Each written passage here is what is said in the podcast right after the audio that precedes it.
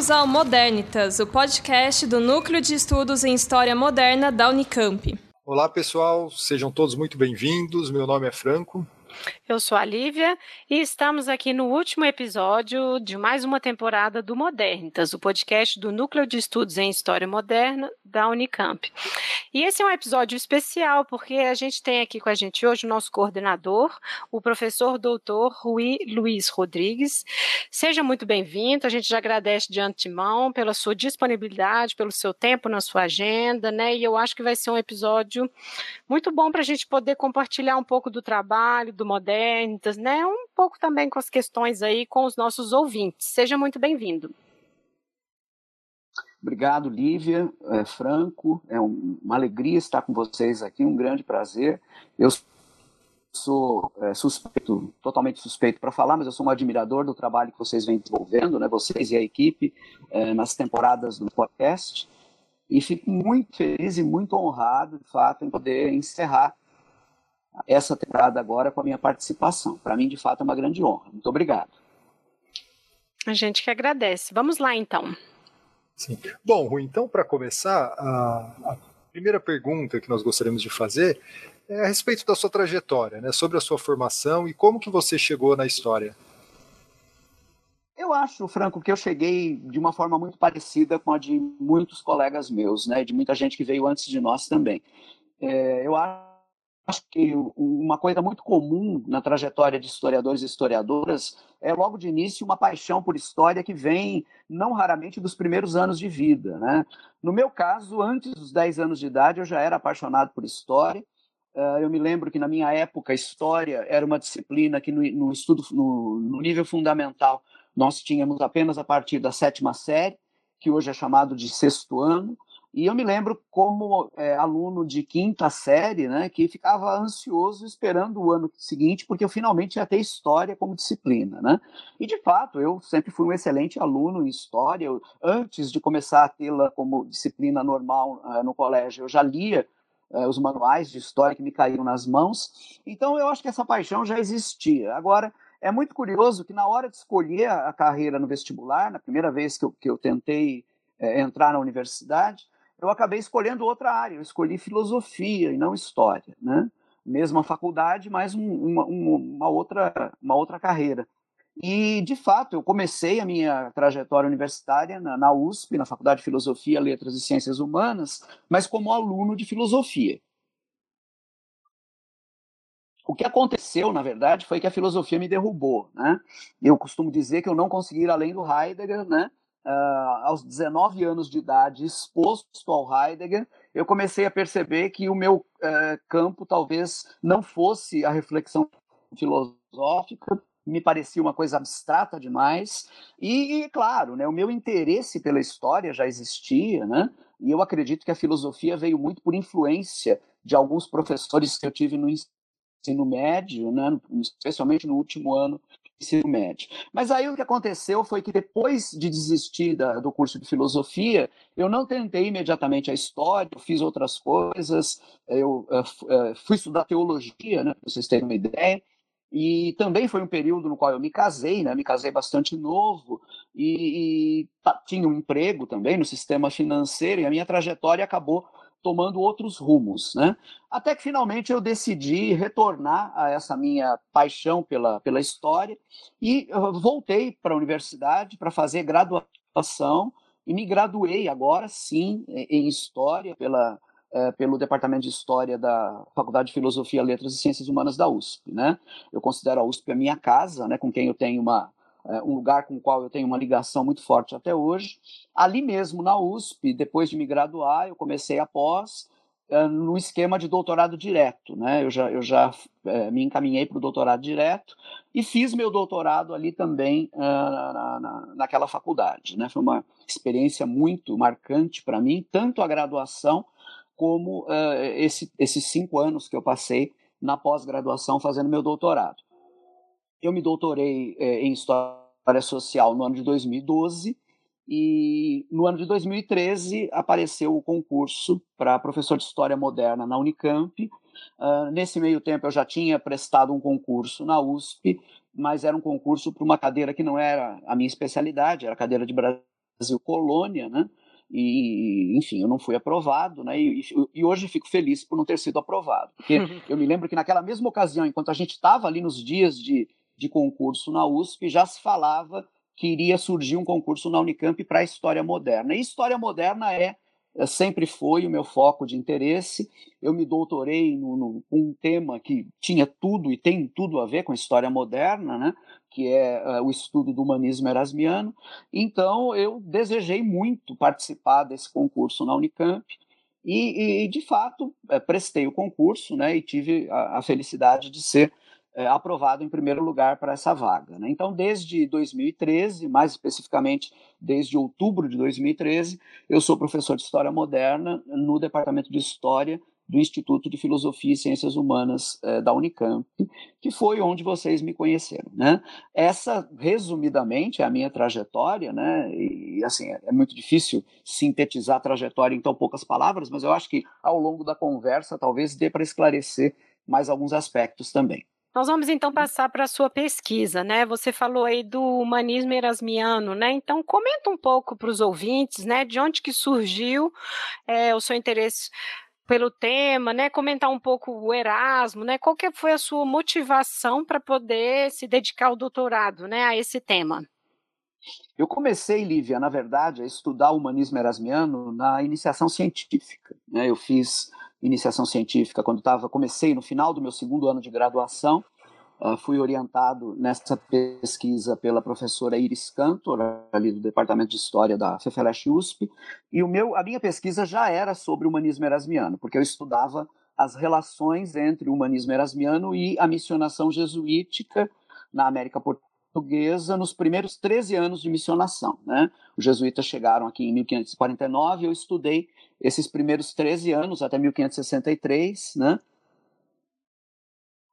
que é o período é, coberto ali por aquelas cartas jesuíticas que foram editadas pelo padre Serafim Leite, né? quer dizer, tem, tinha um corpus documental já bem, bem delimitado, e eu me dediquei durante dois anos, na verdade, eu fiz duas iniciações científicas, eh, orientado pela professora Iris Cantor, sobre esse tema.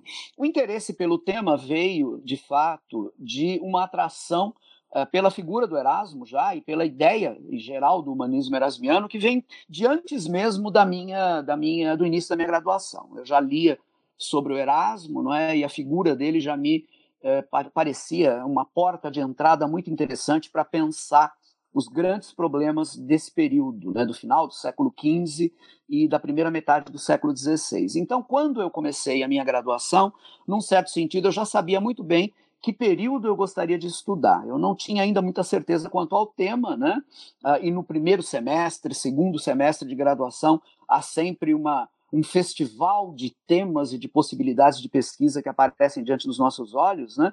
E eu levei algum tempo até uh, me localizar efetivamente, mas aí eu percebi que era possível uh, estudar, uh, no caso da iniciação científica, tentar essa exploração das relações entre humanismo erasmiano e a prática evangelística dos jesuítas, não é? E foi a isso que que eu me dediquei durante dois anos. Então, foi meio que natural continuar esse tema no doutorado. A minha ideia era fazer mestrado, mas aí eu fui eu fui aconselhado tanto pela Iris, que me orientou na iniciação científica, como pela professora Laura de Melo e Souza, que eu procurei para me orientar no mestrado. Eu fui aconselhado pelas duas a tentar o doutorado direto, e foi o que eu fiz.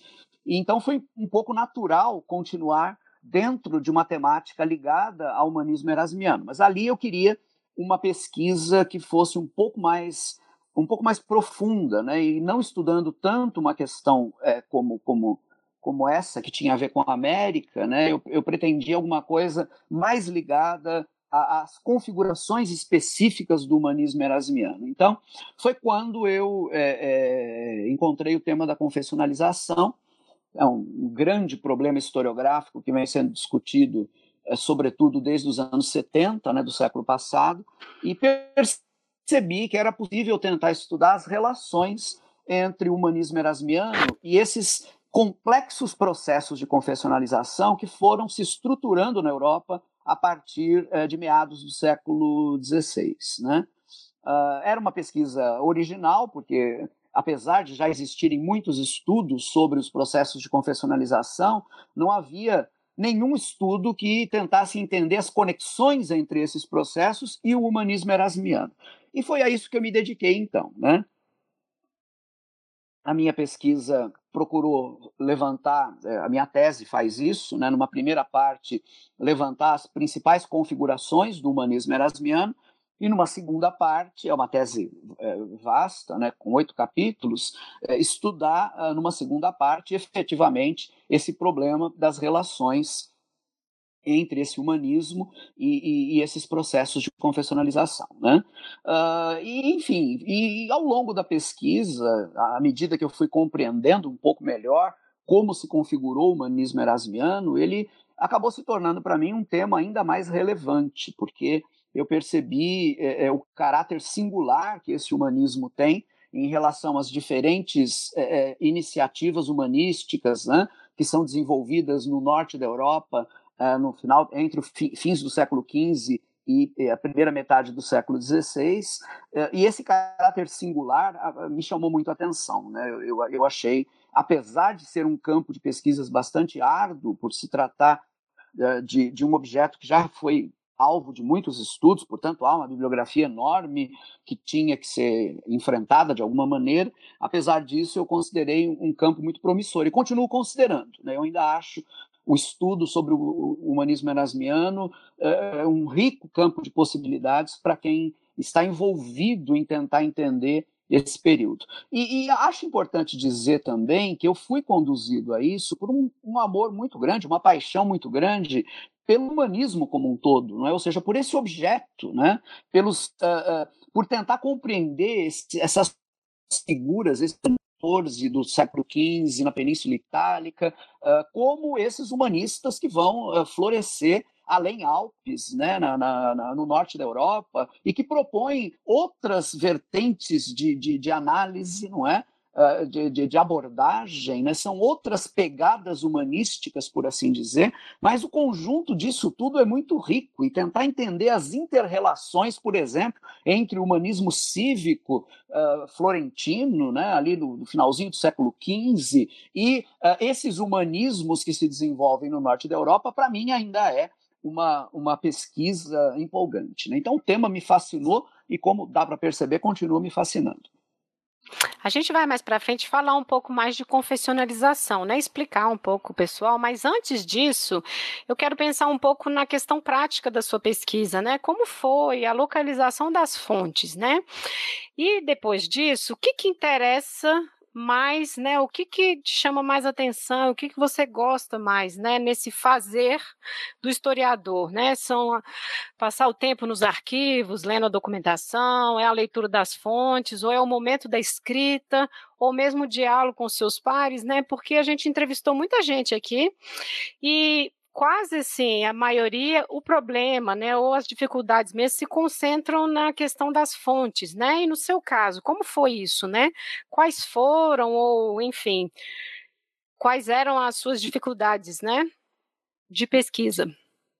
Ok, é, bom, eu, eu acho que para responder adequadamente a tua pergunta, Lívia, eu vou, eu vou até dividir um pouco essa resposta, tendo certo. em vista a minha pesquisa de doutorado e a pesquisa é, que eu desenvolvi posteriormente, ou que eu tenho desenvolvido posteriormente. Né? Porque, uh, no caso da minha pesquisa de doutorado, uh, as minhas fontes eram basicamente fontes literárias publicadas, né? Ou seja, eu estava lidando e lidei sobretudo com textos erasmianos e, e isso não demandou de mim é, um trabalho arquivístico específico, né? Eu, eu, eu tive, quer dizer, a, o problema de acesso às fontes persiste, né? Não é porque você tem as fontes publicadas e não precisa ir a arquivo, que a coisa fica mais fácil, porque, de fato, uh, tinha sim, eu, eu, eu as, as, minhas fontes estavam publicadas, tanto em edições do século XVI, né, as obras de Erasmo, como numa grande é, é, publicação feita no início do século XVIII pelo Jean Leclerc, que foi a, primeira, ou uma das primeiras, não a primeira, mas uh, em, termos de acessibilidade, talvez, a mais significativa reunião das obras completas do Erasmo, né? que é a Ópera Omnia, é, publicada pelo Leclerc, uh, em vários volumes, em dez volumes, né? apenas para as obras, sem contar o epistolário. Então, enfim, isso estava publicado. Além disso, nós já tínhamos, desde 1969, a, a edição crítica que nós consideramos definitiva dos textos erasmianos sendo publicada uh, uh, por uma editora de Amsterdã, né? Uh, e agora nem sempre essas coisas estavam disponíveis, esse é o problema. Né? Por exemplo, da edição crítica, que teve a publicação iniciada em 69, eu me lembro que a, a nossa biblioteca na universidade dispunha de apenas três volumes. Né? A, a edição do Jean Leclerc, que é uma edição rara, né, do começo do século XVIII, não havia nenhum volume disponível ali. Alguns textos erasmianos podiam ser encontrados em tradução, mas eu queria trabalhar com texto latino, com texto original. Então, eu acabei dependendo muito de textos, eh, de, de, de, edições do século XVI, que felizmente eu consegui encontrar na internet, digitalizados por iniciativas como a Gálica, mas também por várias iniciativas de bibliotecas eh, da Europa Central, especialmente da, da Alemanha. Né? Ah, então, felizmente, foi possível é, encontrar é, os, pelo menos uma, a maior parte dos textos é, dos quais eu dependia de, dessa maneira. Né?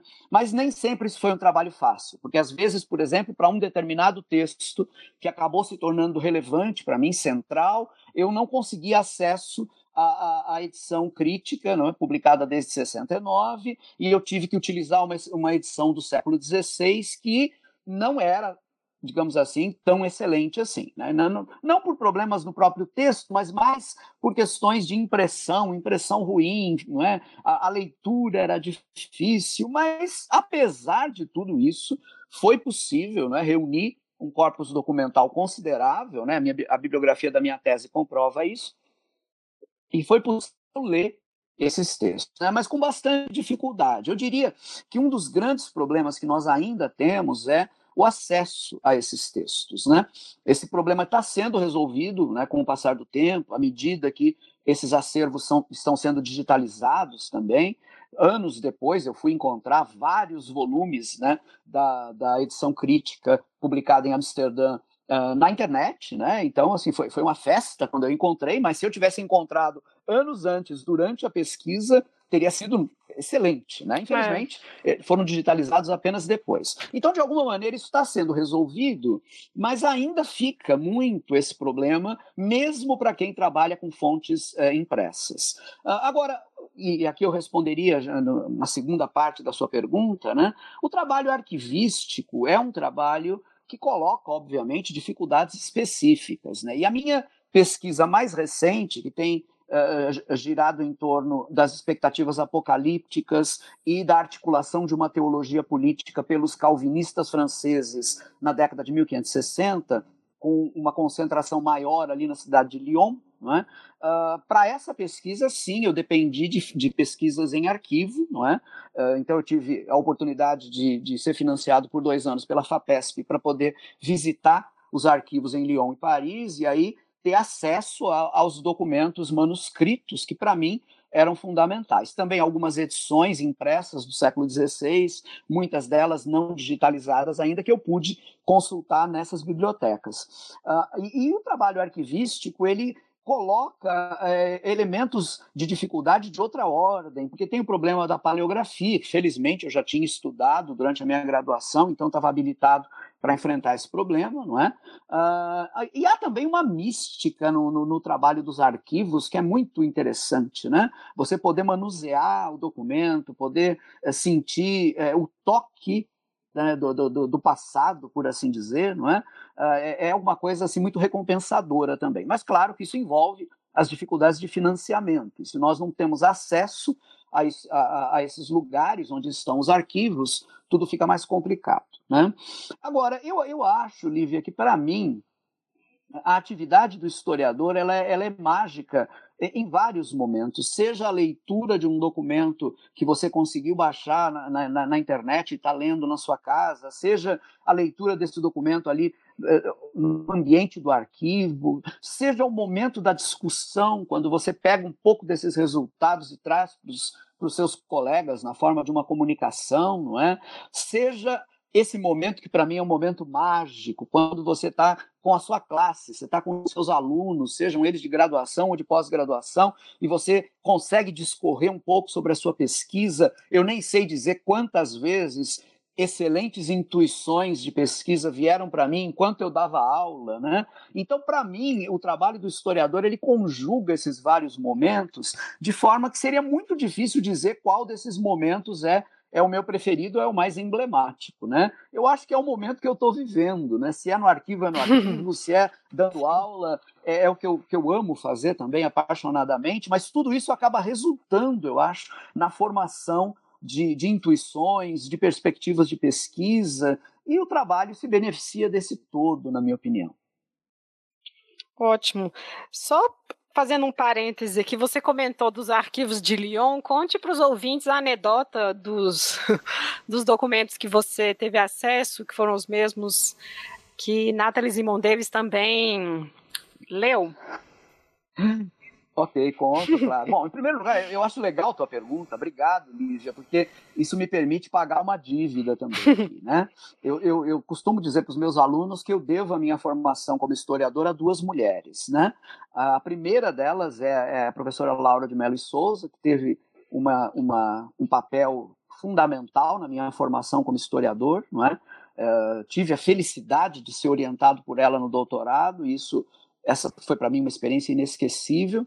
Tenho a felicidade de ser amigo dela, né? ela já não é mais minha orientadora, mas é minha amiga e é aquela também para quem eu peço sempre orientações quando eu estou em dúvida sobre alguma coisa. Então, foi fantástico ter, ter contado com a colaboração dessa genial historiadora na minha formação. A outra mulher foi a Natalie Zemon Davis, a quem eu nunca conheci pessoalmente, nunca tive essa alegria, mas cujos trabalhos foram inspiradores para mim. Quer dizer, eu, eu escolhi Lyon e, e, e procurei centralizar minha pesquisa com os, os Huguenots franceses da década de 1560 em Lyon por causa da Natalie Davis, por causa uhum. dos trabalhos de pesquisa que ela fez ali desde a década de 50, né? Uh, e, e, infelizmente, a, a, a dissertação, a, a, a, dissertação, porque nós chamaríamos tese, né, de, de doutorado dela, é. nunca foi publicada aqui, mas uh, uh, boa parte desses resultados de pesquisa foram publicados naquele livrinho encantador chamado Culturas do Povo, não é? E foi lendo Culturas do Povo, por orientação da minha orientadora Laura de Mello Souza, que eu me fascinei por, pelo trabalho da Natalie Davis e decidiram, eu quero, eu quero Lyon também. Lyon deve ter alguma coisa, né? De fato tinha, né? Eu encontrei é. Lyon, encontrei Pierre Viret em Lyon, né? Que é esse enigmático pastor da comunidade Huguenot de Lyon entre os anos de 1562 e 1565, e é a figura que eu estou estudando mais de perto agora. E, e, assim, quando eu fui a Lyon pela primeira vez, em 2015, né, eu me lembro que eu estava nos arquivos, né, nos arquivos municipais de Lyon, né, e, eu estava lá folheando uma das pastas, né? Pedi uma, uma, determinada pasta lá pelo catálogo, esperei, a pasta veio, estou lá mexendo na pasta, de repente encontro uma nota datilografada, né? Um papel já bem antigo, amarelado, a nota estava lá no meio da, da, dos documentos e claramente foi um dos arquivistas que datilografou a nota e a nota dizia, eu até, até fotografei essa nota, a nota dizia mais ou menos assim, né? De acordo com Madame Davis, este documento tem que ser tirado daqui e colocado em tal fundo, né? Então indicava exatamente qual era o fundo para o qual o documento devia ser transferido, né? Então, é, é, eu li essa nota né, e, fiquei, e fiquei encantado, pensando, aquela grande historiadora olhou esses documentos, né, as mãos dela manusearam esses documentos, e agora estou eu aqui fazendo o meu trabalho em cima desses mesmos documentos. Tem um pouco de encantamento no nosso trabalho como historiadores, eu diria, até porque, me permitam dizer isso, diferente de outros é, cientistas humanos e sociais, nós é, não estamos muito preocupados se a pesquisa do outro historiador é antiga ou não, se ele esteve lá e estudou aqueles documentos há muito tempo. Nós não estamos muito preocupados se aqueles documentos já foram estudados ou não, porque para nós não interessa. O documento pode ter sido visto centenas de vezes, mas você sempre pode trazer um aporte seu, um olhar novo, não é diferenciado. E eu acho que essa experiência no arquivo, né? Eu me lembro que eu estava lendo esse é, esse documento ali numa tarde né, no arquivo, no mês de julho, né, em pleno verão, ali francês, aliás, o, o, verão mais quente nos 100 anos, né, até 2015, né, segundo me disseram, e, e eu fiquei fascinado por isso, né, é, pela, pelo fato de que sempre é relevante para o historiador voltar ainda que há documentos já trabalhados, porque é possível descobrir novos elementos ali, né? Eu, de fato, Lívia, essa, essa anedota, ela, ela, ela eu, eu acho fascinante, pelo menos pela, pelo tanto de, de carga emocional e pessoal que ela tem para mim, né?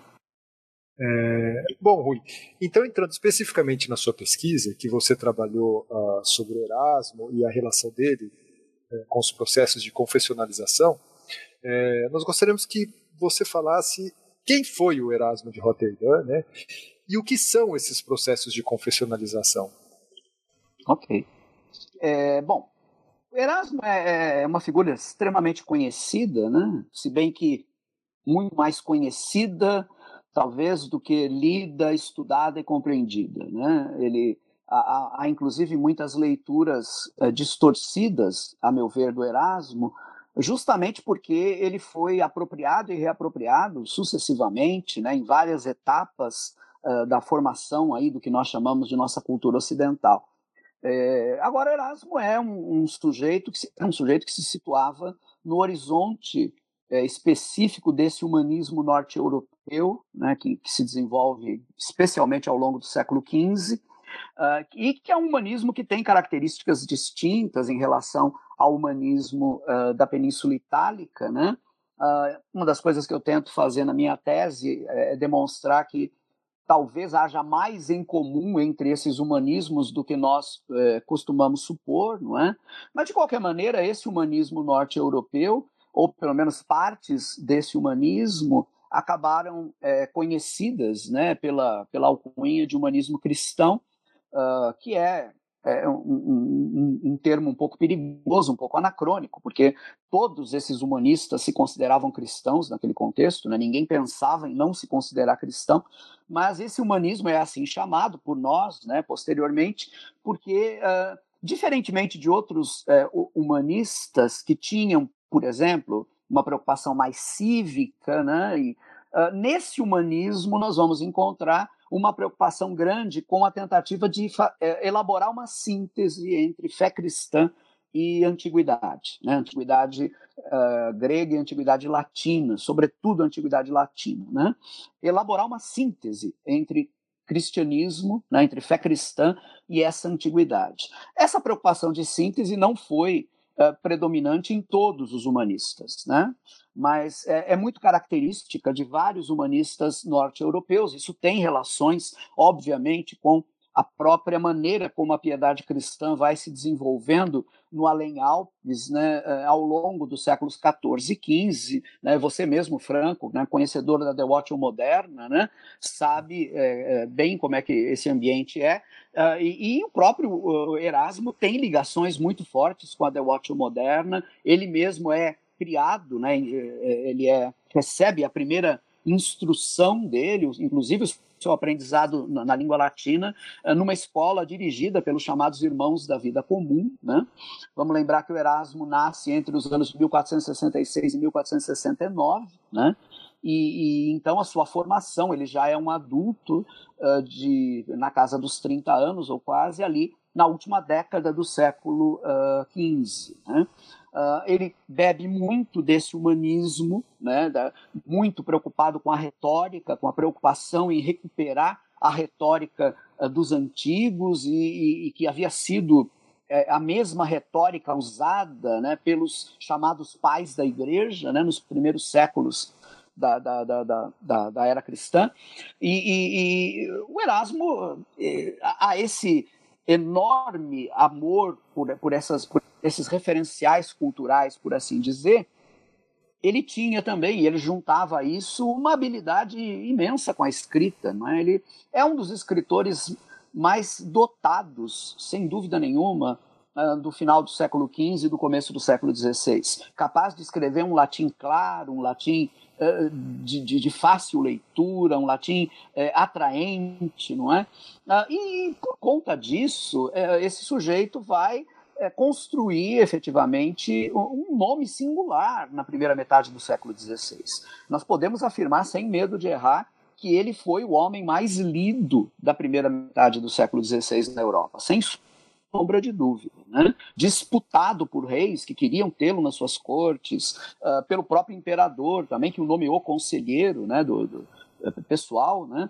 Uh, enfim, há toda uma, uma recepção de Erasmo muito grande, muito significativa, uh, e é justamente na, na, na, na, esteira dessa recepção que ele consegue produzir uma obra uh, literária muito grande, né, de diferentes gêneros, né, comentando provérbios e adágios da antiguidade, por exemplo, escrevendo verdadeiros ensaios para comentar alguns desses ditos de sabedoria que eram típicos da época clássica, escrevendo tratados uh, que nós podemos chamar de tratados devocionais, como o Manual do Cavaleiro Cristão, por exemplo, escrevendo textos que nós poderíamos muito bem considerar como espelhos de príncipe, como é o caso da Institutio Principis Christiani, né, a, a educação do príncipe cristão, uh, escrevendo um grande tratado sobre a pregação, que talvez seja uma das obras menos estudadas do Erasmo até hoje, né? que é o Ecclesiastes Sive de Ratione Concionandi Libri Quatuor, né? quatro livros, é, pregadores ou quatro livros sobre é, como se deve pregar, né? É a obra mais ampla que o Erasmo já escreveu, a maior de todas elas, e, e, talvez uma das menos lidas. Enfim, o Erasmo tem, sem dúvida nenhuma, um papel singular no horizonte cultural que se constrói uh, na, uh, no meio dessa, de, de, desses diferentes interesses humanísticos na primeira metade do século XVI. E tudo isso, claro, acaba potencializado pelo instante uh, da, da, da digamos assim, do, do rompimento religioso, né? quando a cristandade ocidental se vê dividida a partir, é, sobretudo, da década de 1520, né? com a eclosão de diferentes movimentos que se separam uh, do, do, catolicismo romano. Erasmo permanece um católico por toda a sua vida, ele vai morrer em 1536, em Basileia, mas ele, uh, uh, no, no, final das contas, essa tensão toda aí nas duas últimas décadas da vida do Erasmo acaba também assinalando grandemente a sua obra. Isso coloca a gente, leva a gente para dentro da questão uh, colocada pelos chamados processos de confessionalização. Esses processos são assim chamados pela historiografia dos últimos 40 anos, não é? Uma historiografia inicialmente, sobretudo alemã e depois expandida também para outros, é, para outros locais, mas uma historiografia que tentou uh, compreender uh, os processos uh, em torno dos quais essas confissões de fé, ou seja, esses documentos que tentavam delimitar precisamente o conteúdo da fé cristã, foram sendo elaboradas ao longo do século XVI. Né? Confessionalização aqui tem a ver com confissão, não confissão de pecado, né? a confissão do confessionário, mas tem a ver com a, a, a confissão de fé enquanto um documento, né? um documento que uh, uma determinada expressão da fé da fé cristã, sejam os luteranos, sejam os calvinistas, seja, seja a, própria, a própria Igreja Católica, ela não fala em confissões de fé, mas ela também tem os seus documentos definidores, né, os cânones do Concílio de Trento, por exemplo. Mas, enfim, uh, uh, são documentos em torno dos quais essas comunidades de fé acabam expressando a sua própria fé. E isso numa dinâmica de uma meticulosidade, ou seja, de tentar delimitar todos os elementos doutrinários que devem definir a fé cristã, não é? Uma dinâmica que não era conhecida na fé cristã antes desse momento. Nós temos confissões de fé ao longo aí dos 1500 anos da fé cristã até esse momento, mas nenhuma delas se preocupava com essa delimitação em caráter amplo. Geralmente eram confissões elaboradas para resolver um problema, né? A confissão de Nicéia para resolver aqueles, um, alguns aspectos da doutrina eh, da pessoa de Cristo, por exemplo, a, a confissão de Calcedônia, a mesma coisa, para agregar alguns elementos a esse problema teológico. Mas não havia essa preocupação abrangente. Agora, se nós olharmos né, a, a, as confissões que são constituídas a partir desse momento, a confissão de Heidelberg dos calvinistas, a confissão uh, de Westminster, que é o último documento confessional, dessa época confessional, né, no final da década de 1640, também calvinista, ou então a, a Confissão de Augsburgo, né, luterana, de 1530, que depois vai se somar a alguns outros documentos luteranos e na década de 1570 vai constituir a chamada fórmula de concórdia, né, que seria a suma de todas as confissões de fé luteranas, se nós pegarmos esses documentos, nós vamos ver uma preocupação uh, muito grande com o detalhe, com a meticulosidade, que é característico de um período uh, de intensa disputa confessional. Então, esses movimentos, uh, ou melhor, esses processos de confessionalização, é, esse é o recurso metodológico que nós temos, historiadores, para entender como essas comunidades se articulam e como em torno desses documentos de fé se articula também, se articulam também dinâmicas de disciplinamento, ou seja, dinâmicas que acabam regulando a vida dos fiéis de cada uma dessas confissões a partir desses documentos. Né? É um tema muito complexo, né? Obviamente eu estou aqui dando apenas algumas pinceladas, mas o curioso para mim, e esse é o problema que eu estudo na minha tese, é pensar quais as relações entre uh, o humanismo erasmiano e, e, esses processos, porque o humanismo erasmiano defendia uma bandeira totalmente oposta. Ele defendia a ideia uh, que nós conhecemos em latim pela expressão mínima dogmata, que significa chegar a, uma, a um conjunto mínimo de dogmas né? Lembrando que dogma significa aquele ponto da fé sobre o qual ninguém pode discordar sem deixar de ser cristão. Você, se você discorda de um dogma, você apostata da fé cristã. Né? Nem toda doutrina é dogma, né? mas enfim, o dogma tem que ser de concordância total. Não se pode duvidar, por exemplo, da divindade de Cristo e continuar sendo cristão. Né? Uh, enfim, o que Erasmo defendia era a ideia de um conjunto mínimo de dogmas, apenas aqueles que de fato são importantes para definir o core da fé cristã, por assim dizer, o núcleo da fé cristã, uh, e no, no, restante, né, uh, nos, no, nos, temas que seriam considerados a diáfora, né, é uma, é uma uma palavra grega que significa indiferentes, né, que você poderia discordar ou não, haveria liberdade para que, enfim, as diferentes confissões pudessem a sua existência, mas uh, respeitando esse núcleo comum. Então, essa ideia erasmiana era uma ideia que tentava viabilizar a concórdia, ou seja, manter dentro da Igreja Católica mesmo aqueles que podiam divergir da ortodoxia católica num ponto ou no outro. Desde que aquele ponto não fosse considerado dogma, isso era possível. Ora, a, a dinâmica desses processos de confessionalização é exatamente o oposto, né? É tentar transformar o máximo possível de itens doutrinários em dogma. Então, que tipo de relação nós podemos encontrar entre uma coisa e outra, né? Aparentemente são coisas totalmente antagônicas. No meu trabalho eu tentei mostrar como essa relação repousa numa preocupação muito legitimamente erasmiana, que era a preocupação com a pregação e com a catequese a preocupação em esclarecer a fé, em torná-la mais compreensível, em torná-la, em tornar os, os uh, cristãos da sua época, não é, uh, uh, bem instruídos em termos de doutrina. Essa era a grande preocupação erasmiana. O que Erasmo não imaginava é que essa grande preocupação poderia colaborar com a formação de um ambiente de excessiva meticulosidade doutrinária. E esse ambiente acaba sendo o ambiente do século XVI, do, da segunda metade, perdão, do século XVI. Então, eu diria que por vias transversas, uh, uma preocupação muito cara ao humanismo erasmiano, que era a preocupação com a, a, a pregação e a catequese, acabou uh, levando água para o moinho dos processos de confessionalização, né? justamente porque o ambiente se tornou outro, justamente porque as disputas se tornaram mais acirradas e toda aquela perspectiva de concórdia, de chegar a um entendimento é, sobre a fé cristã ainda no seio da Igreja Católica uh, foi colocada a perder, né, exatamente por conta dessas dinâmicas mais complexas a partir de meados do século XVI. Então, eu diria que, em, em linhas muito gerais, esse é o, o problema, não é? Uh, e a minha contribuição, além de tentar uh, entender essa vinculação entre humanismo erasmiano e perspectivas uh, chamadas os processos de confessionalização, foi também tentar pensar esses processos teoricamente numa chave um pouco distinta daquela que a historiografia alemã utilizou, não é quando criou é, é, esse conceito, por assim dizer. Então eu tentei fazer isso na minha tese, acredito que consegui em alguma medida. Muito bom, uma resposta completíssima, né?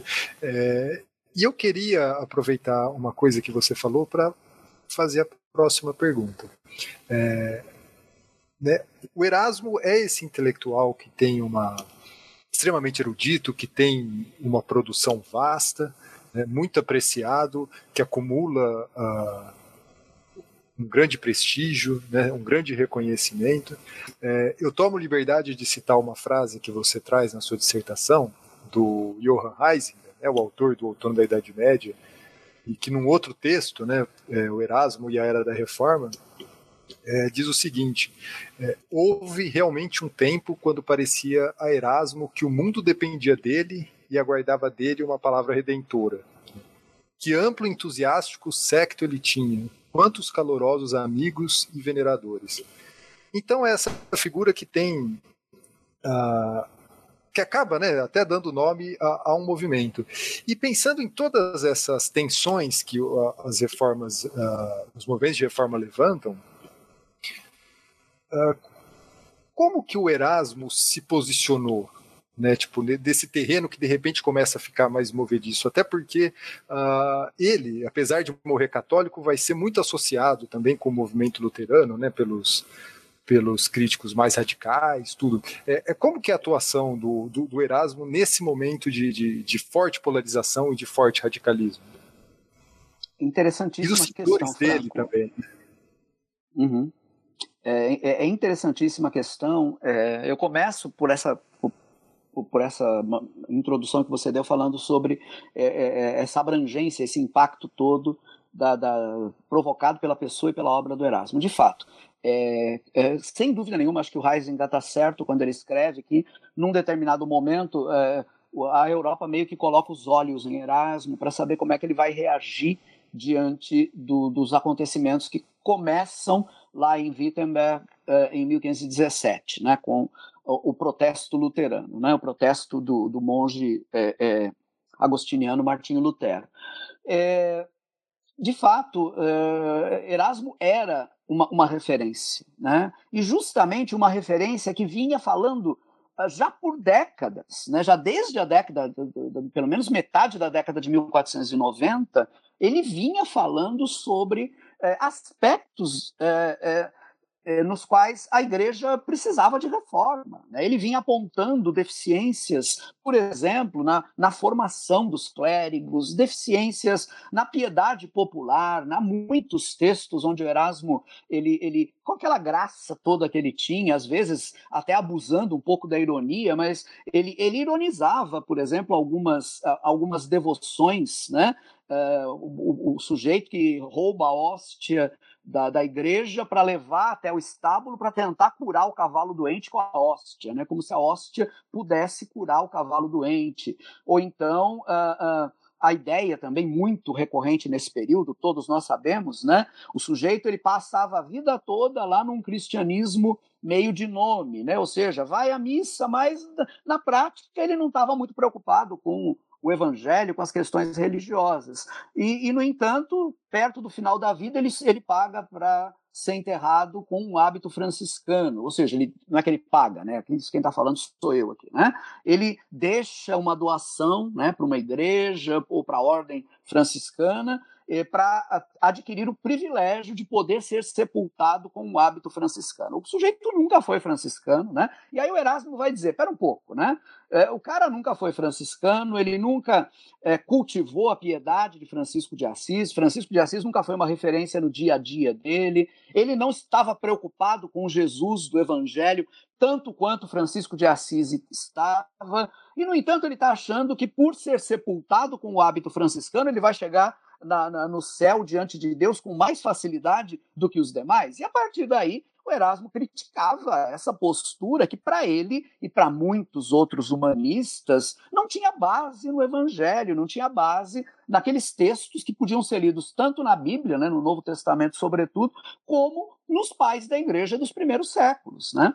Então, é, já se sabia que o Erasmo criticava é, é, é, aquilo que muita gente vai chamar de erros né, e de equívocos na maneira de, de, de proceder da, da, da, igreja nesse período, mas, ao mesmo tempo, Erasmo dava sempre, sempre sinais de ser uh, um, um, um, cristão comprometido, não é? valorizador da piedade. Esse é um aspecto que foi recuperado na erudição erasmiana na segunda metade do século XX. A primeira metade do século XX ainda leu Erasmo muito na chave voltairiana. Né? Gente que leu Erasmo com os óculos de Voltaire, então parece que está vendo ali um ilustrado avant la lettre. Né?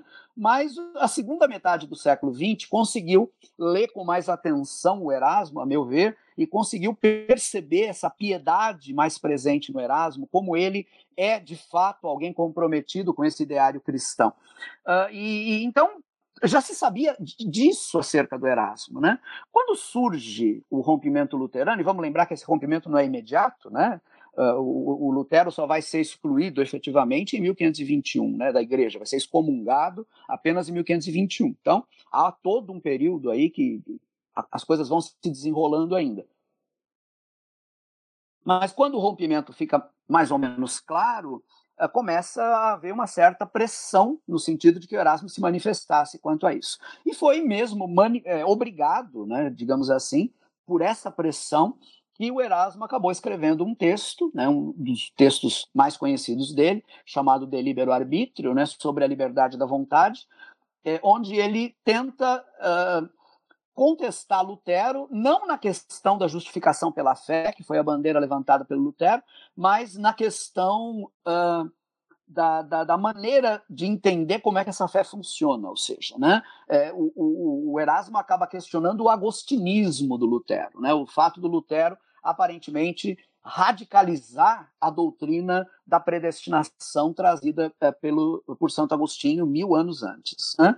E o Lutero, de fato, vai responder depois a esse texto do Erasmo. Ele vai escrever um texto é, chamado em latim De Servo Arbítrio, né? sobre a vontade escrava, né? E, ou sobre a escravidão da vontade, e uh, ali ele vai até agradecer ao Erasmo, vai dizer, olha, eu agradeço porque você não ficou discutindo bagatelas, você veio direto no ponto, né? Então, de fato, nós estamos aí diante de uma diferença interessantíssima entre o Erasmo e o Lutero, que tem a ver com uh, qual o, o, grau de liberdade que o ser humano tem para recusar ou para aceitar o evangelho, né, a chamada do evangelho ao arrependimento que eu, infelizmente eu não tenho condições de entrar nos meandros, nos detalhes aqui, mas, eh, de fato, o Erasmo se afasta um pouco de Lutero, sobretudo porque para o Erasmo, Lutero era uh, uh, afoito demais. Lutero seria precipitado demais. Lutero já estava colocando questões que, segundo ele, Erasmo, dificultariam uh, um trabalho de reforma na igreja ao invés de facilitar esse trabalho. O Erasmo apostava muito, ele apostava todas as fichas dele num concílio que deveria resolver o problema da divergência que começa a surgir com uh, o protesto luterano e que depois se expande com outros grupos. A grande esperança do Erasmo era esse concílio. No ano de 1533, quando foi eleito o Papa Paulo III, o, o, o Erasmo escreveu uma carta a, a esse Papa recém-eleito, e nessa carta ele disse, ele escreveu, é, eu, eu é, praza a Deus que, uh, assim como Paulo de Tarso, está né, tá se referindo ao apóstolo Paulo, no seu tempo resolveu uh, os problemas de divisão surgidos na igreja, que também Paulo, agora bispo de Roma, né, uma referência a Paulo III, possa resolver os problemas que estão surgindo no nosso tempo. Havia uma grande expectativa do Erasmo nesse sentido, e para ele, todo, uh, toda tentativa afoita demais, apressada demais ou violenta demais de resolver essas questões seria um entrave, ao invés de ser uma ajuda no processo de reforma da igreja. Erasmo, no entanto, morreu em 1536, não viu o concílio. O concílio só foi convocado em 1545 e vai demorar 18 anos até ser concluído em 1563. Então, uh, ele vai trazer respostas, mas não serão as respostas que o Erasmo, falecido ali em 1536, esperava. O que acontece, ao fim e ao cabo, Franco, é que o Erasmo acaba sendo mal visto por ambos os lados. Ele permanece na Igreja Católica ele morre como um bom católico, né? É, é, apesar de morrer numa cidade protestante, ele morre em Basileia, que havia passado ao credo reformado, mas ali em Basileia, ele é, diz-nos, né, os, os, diz, é o que nos dizem os seus biógrafos, ele continua, por exemplo, celebrando a missa particularmente, ele era padre ordenado desde 1492, celebrando a missa particularmente todos os domingos, né, celebrava sozinho, né, mas permanece como um bom católico, uh, mas uh, para os católicos ele é suspeito nesse momento, porque, afinal de contas, alguns dos escritos dele deram munição para esses movimentos eh, de reforma que, de alguma maneira, se separam uh, de Roma. E, ao mesmo tempo, ele é visto com suspeita pelos luteranos, pelos calvinistas, é, que vão surgir um pouco depois, e por outros, justamente por não ter aderido a Lutero, por não ter logo tomado uma posição e ter se desligado uh, da, da, da, Igreja Católica. Né?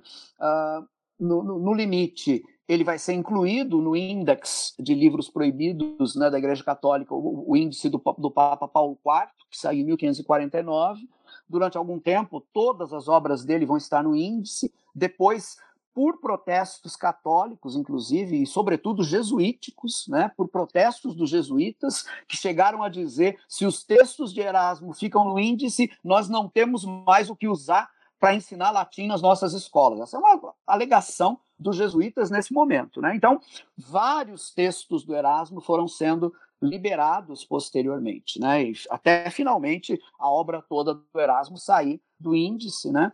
apesar de alguns eruditos católicos continuarem com ressalvas né, sobre a maneira de Erasmo lidar com a veneração aos santos, por exemplo, e outros aspectos. Mas é, o fato é esse, né? o fato é que há essa rejeição né, é, tanto do, de um partido como de outro, por assim dizer, e somente com o passar do tempo é que o Erasmo vai acabar sendo reapropriado agora tanto no meio, é, nos, nos, diferentes meios chamados protestantes, como também na própria Igreja Católica, né, que vai se servir também é, abundantemente dos seus textos é, posteriormente. Né? Bom, dando sequência, um outro tema que você aborda em aula, né? Ele aparece aí nas suas pesquisas também, e acho que pode ser interessante para os nossos ouvintes, é o cerco de Sancerre, né? A região ali é um vilarejo na região central da França. Quem foi então o Jean de Lery? Eu sei que algumas pessoas, né, assim, algumas pesquisas também, né, trazem ele nesse contexto da sua breve passagem pelo Brasil na ocasião da experiência da França Antártica, né? Então, assim, eu queria que você contasse um pouco, né, sobre o que foi esse cerco militar dentro desse contexto das guerras religiosas da França do século XVI, porque eu sei que esse tema ele chama muita atenção pelos níveis de violência, né, dos conflitos, né, as, as descrições, né, elas são terríveis, mas também pela abordagem mesmo da cultura popular, né, como foi o caso do cinema no filme da, da La Reine Margot, de 94, uhum. né, então acho que talvez possa também ser uma ocasião para a gente falar de outros aspectos, né, desse momento de conflitos, né, ali na França. Muito bem, Lívia. É, você está abordando justamente algo que, que eu comecei a estudar uh, já numa, na, numa fase posterior, né, já como professor na, no Departamento de História do IFIX Unicamp, é, com apoio, inclusive, da FAPESP, como eu já mencionei. Eu, eu, eu trabalhei a questão não apenas do cerco de Sancerre, eu trabalhei é, comparativamente dois cercos, né, o cerco de Münster, que aconteceu entre 1534 e 1535, uma cidade germânica, né, que foi tomada pelos anabatistas e depois foi cercada pelas tropas do príncipe bispo católico e também por tropas luteranas, o que é uma coisa muito interessante. Né? As tropas luteranas se uniram às tropas católicas para cercar a cidade e, e, e libertá-la desse período de dominação dos chamados anabatistas. Né? Anabatista é um rótulo muito complicado, não dá para é, discutir essa complexidade aqui agora, mas uh, eu tentei estudar esse cerco, né, que é um, também um cerco muito conhecido, em conexão com outro cerco, que é esse que você mencionou, da cidade de Sancerre. Sancerre, na, na altura em que ela sofre o cerco, no ano de 1573, ela era uma cidade que tinha foros de autonomia, ela era uma cidade murada, não é? Portanto, ela tinha forças reais para poder ter os, seu, os seus muros para poder ter algumas prerrogativas que outras cidades não muradas não possuíam. Né? A gente sabe que é, essa é uma questão interessante, né? a possibilidade ou não de ter muralhas no século XVI dependia muito da concessão desses foros né, de autonomia.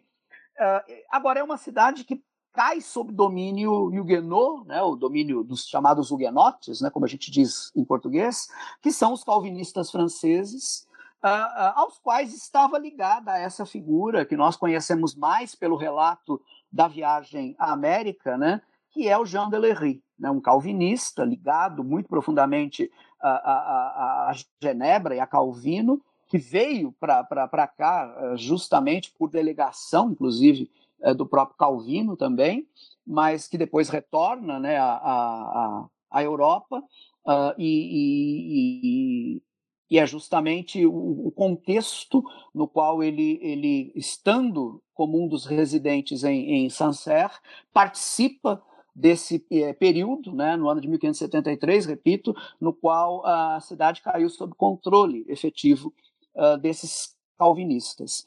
Uh, vamos lembrar que nós estamos num momento posterior à noite de São Bartolomeu, assim chamada, né, que foi a noite de 24 de agosto de 1572, quando uma série de massacres em Paris Uh, deu uh, início, na verdade, a represálias contra os, os, calvinistas, contra os huguenots em vários locais da França, e, e justamente por conta da, da, dessas violências, a, a, cidade de Sancerre havia recebido uma, uma massa migratória bastante grande, né? vários, é, muitos, muitos é, calvinistas haviam se mudado para lá, e o que acontece e esse foi o ponto que chamou a minha atenção, não é? É que tanto em Sancerre como em Münster a gente pode encontrar a articulação de um projeto específico de controle político uh, que, uh, num texto que eu escrevi sobre isso, que é resultado, é parte do resultado da minha pesquisa, eu chamei de utópico, né? Ou seja, há uma tentativa ali de produzir efetivamente um um projeto político específico, não é? Dentro aí das coordenadas que eu defino ali no meu artigo como utópicos, né? Eu sei que essa categoria é muito polêmica também e aqui a gente não tem condição de debater. Lá no artigo eu, eu, eu faço um pouquinho esse debate, mas ah, enfim havia a, a, meu ver, uma proximidade ali de objetivos, apesar, e esse é o ponto importante, apesar dos calvinistas tradicionalmente rejeitarem todo tipo de menção no sentido de que eles teriam algum tipo de expectativa apocalíptica, né? Porque essa, esse era o teor, digamos assim, a meu ver, tanto da utopia eh, na cidade de Münster dos anabatistas, como dessa utopia calvinista uh, conduzida ali na cidade de Sancerre. Né?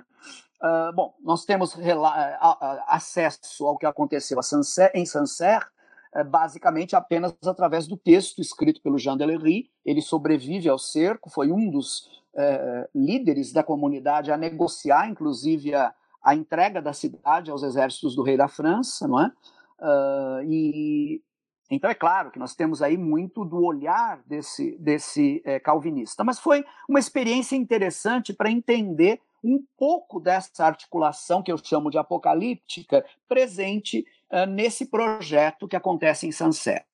Essa foi uma primeira parte da minha pesquisa, eu desenvolvi uh, inicialmente, né, uh, especialmente em 2000, enquanto eu processava os elementos também que eu consegui reunir na cidade de Lyon durante a minha a, primeira e segunda fase de pesquisa ali em Lyon, né, em julho de 2015 e em abril de 2016.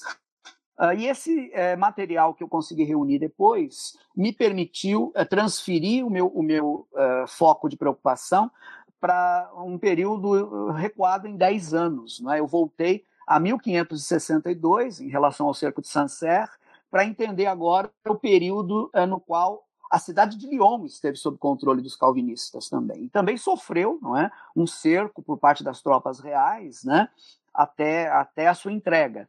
Então, a, a, o meu, a minha preocupação, a, mais presentemente, tem sido compreender essa articulação apocalíptica no nível do que acontece em Lyon, né, nesse período, é, sobretudo entre 1562 e 1565, que é o período no qual a, a, as paróquias, as comunidades calvinistas de Lyon estão sob pastorado do, de uma outra figura interessantíssima, que é o Pierre Viret, né? também um sujeito muito próximo de Calvino, que é enviado por Calvino para verificar o estado de saúde das igrejas reformadas no sul da França e o Pierre Viret chega em Lyon né, para fazer isso, justamente, para verificar o estado de saúde da, das igrejas ali também, como ele vinha fazendo no sul da França, e, e acaba ficando em Lyon por, por, três anos, entre 1562 e 1565, toma parte de, dos episódios ligados a, a, a esse momento do controle calvinista da cidade. Ali ele acaba se tornando uma figura-chave no consistório, né, uma espécie de de coordenador daquele consistório composto pelos pastores, pelos demais pastores e também pelos anciãos calvinistas da cidade. Ah, então, a obra do Virrey me pareceu uma fonte riquíssima para entender também essas expectativas, e é isso que eu tenho tentado fazer agora, né, mais presentemente, nas minhas pesquisas. Eu diria que o coração dessas minhas investigações, e aí soma tanto a preocupação com Sancerre como essa preocupação mais recente com Lyon, tem a ver com a articulação de uma linguagem apocalíptica. Talvez essa tenha sido a grande percepção né, da minha pesquisa, que eu estou procurando desenvolver melhor, é o fato de que nós podemos falar de uma linguagem apocalíptica específica, não é? E, e, que, e que articula atualmente até diferentes, até díspares, né? mas uh, que, uh, no entanto, justamente por ser linguagem, permite que esses discursos sejam articulados. Em tentativa agora é tentar compreender justamente uh, quais são esses uh, discursos. Né? Eu já tentei, numa primeira etapa da pesquisa, delimitar as características dessa linguagem apocalíptica, isso já está, para mim, mais ou menos estabelecido, e isso deve sair publicado num texto bem, uh, em pouco tempo, mas a preocupação agora é tentar entender esses discursos específicos que são articulados por essa linguagem apocalíptica nesse contexto uh, ao qual eu estou me referindo. Ok. Uh, você também sempre comenta né, com a gente, com os seus alunos, orientandos e tudo mais, que é preciso ter bastante cuidado né, para a gente não colocar no passado as nossas questões e realidades do presente. Né? E acho que isso é uma questão para qualquer historiador. Né?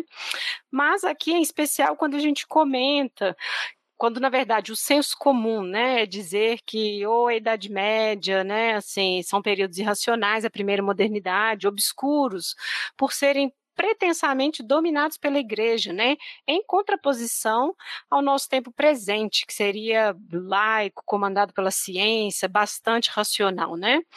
O que você poderia então comentar a respeito disso, né, sobre essa relação, como seria essa relação entre o Estado e a religião né, na modernidade? Lívia, é uma questão importantíssima, né, porque coloca para gente um dos desafios que continua sendo, a meu ver, desafio para o historiador e para a historiadora no nosso tempo, que é o problema do anacronismo. Né? Apesar de alguns é, filósofos da moda, né, digamos assim, sobretudo franceses, é, dizerem hoje em dia que o anacronismo talvez não seja um problema, não é como o Lucien Febvre havia colocado lá atrás, mas, bom, não é assim que eu penso, não é? eu acredito que uh, nós ainda temos que, que, ter uma atenção muito especial para aquilo que, para aquelas que são as coordenadas específicas de um determinado momento histórico. E isso me obriga, obviamente, né, e não só, não só a mim, mas a toda, né, a, a, a, eu diria que as últimas gerações de bons historiadores e historiadoras, isso nos obriga a, a, a, dizer que alegações como essa que você mencionou, de que uh, uh, essas épocas, né, como o século XVI, o período da chamada primeira época moderna, seriam épocas irracionais por causa do seu apego à religião. Ora, o, é, nós somos obrigados a reconhecer o quanto isso é, se constitui nos retroprojetando no passado a nossa própria compreensão de racionalidade. Né? E eu diria talvez nem seja mais a nossa própria compreensão de racionalidade, porque me parece que hoje em dia também, numa época de tanta pluralidade, até mesmo as maneiras de se entender racionalidade são plurais hoje em dia. Né? Mas, enfim, né? Uh, existe uma especificidade quando nós pensamos uh, costumo dizer o período tardo medieval e o período da primeira modernidade, porque esses períodos, para mim, são muito semelhantes no que diz respeito a esse aspecto. Né? Há uma maneira específica de pensar é, o papel da religião, né? claro, nós estamos falando aí a partir dessa nossa história, essa história que nós aprendemos a chamar de ocidental, não é? Uh, é claro que a realidade de uma história do Extremo Oriente seria totalmente diversa, né? mas não, não me compete falar sobre essa realidade, apesar de ser interessantíssima, do Extremo Oriente. Me compete falar dessa realidade que, de uma forma ou de outra, acabou também nos formando aqui na nossa realidade americana. Né? Uh, então, o período tardo medieval, assim como o período da primeira modernidade, são períodos muito marcados pela religião, são períodos uh, nos quais a religião desempenha um papel estruturante, não é? ela é o que eu costumo chamar de eixo hermenêutico daquelas sociedades. Ou seja, aquelas sociedades interpretavam a vida e interpretavam a si mesmas a dado religioso. É? Isso tem que ser levado em consideração quando nós pensamos nessa época.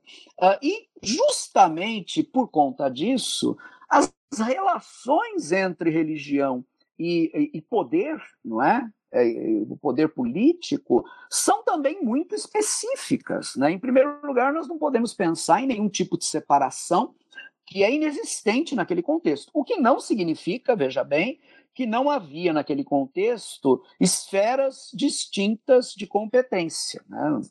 Já está mais do que, do, que, do que esclarecido na historiografia dos últimos anos que há uma esfera de legitimidade do secular, não é? Isso construído nessa consciência que a sociedade é, ocidental, entre aspas, tem de si mesma, né? desde os tempos chamados medievais. Há uma esfera específica da secularidade, há uma esfera específica uh, do sagrado ou da religião, essas esferas são distintas, os seus elementos não se misturam, não é?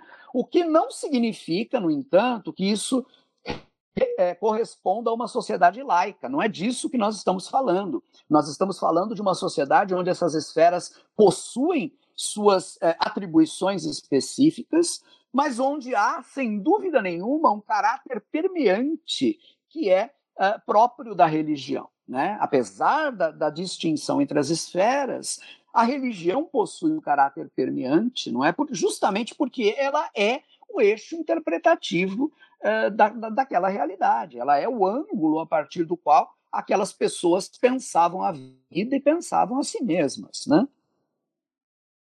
Então, com isso, eu estou dizendo que caracterizações como a Idade Média heterocêntrica, com o Renascimento começa uma, uma consciência antropocêntrica, esse tipo de, de distinção é, é, é ridícula, é absurda, apesar dos textos didáticos ainda utilizarem esse lixo, não é? Não se trata disso, de forma alguma, né?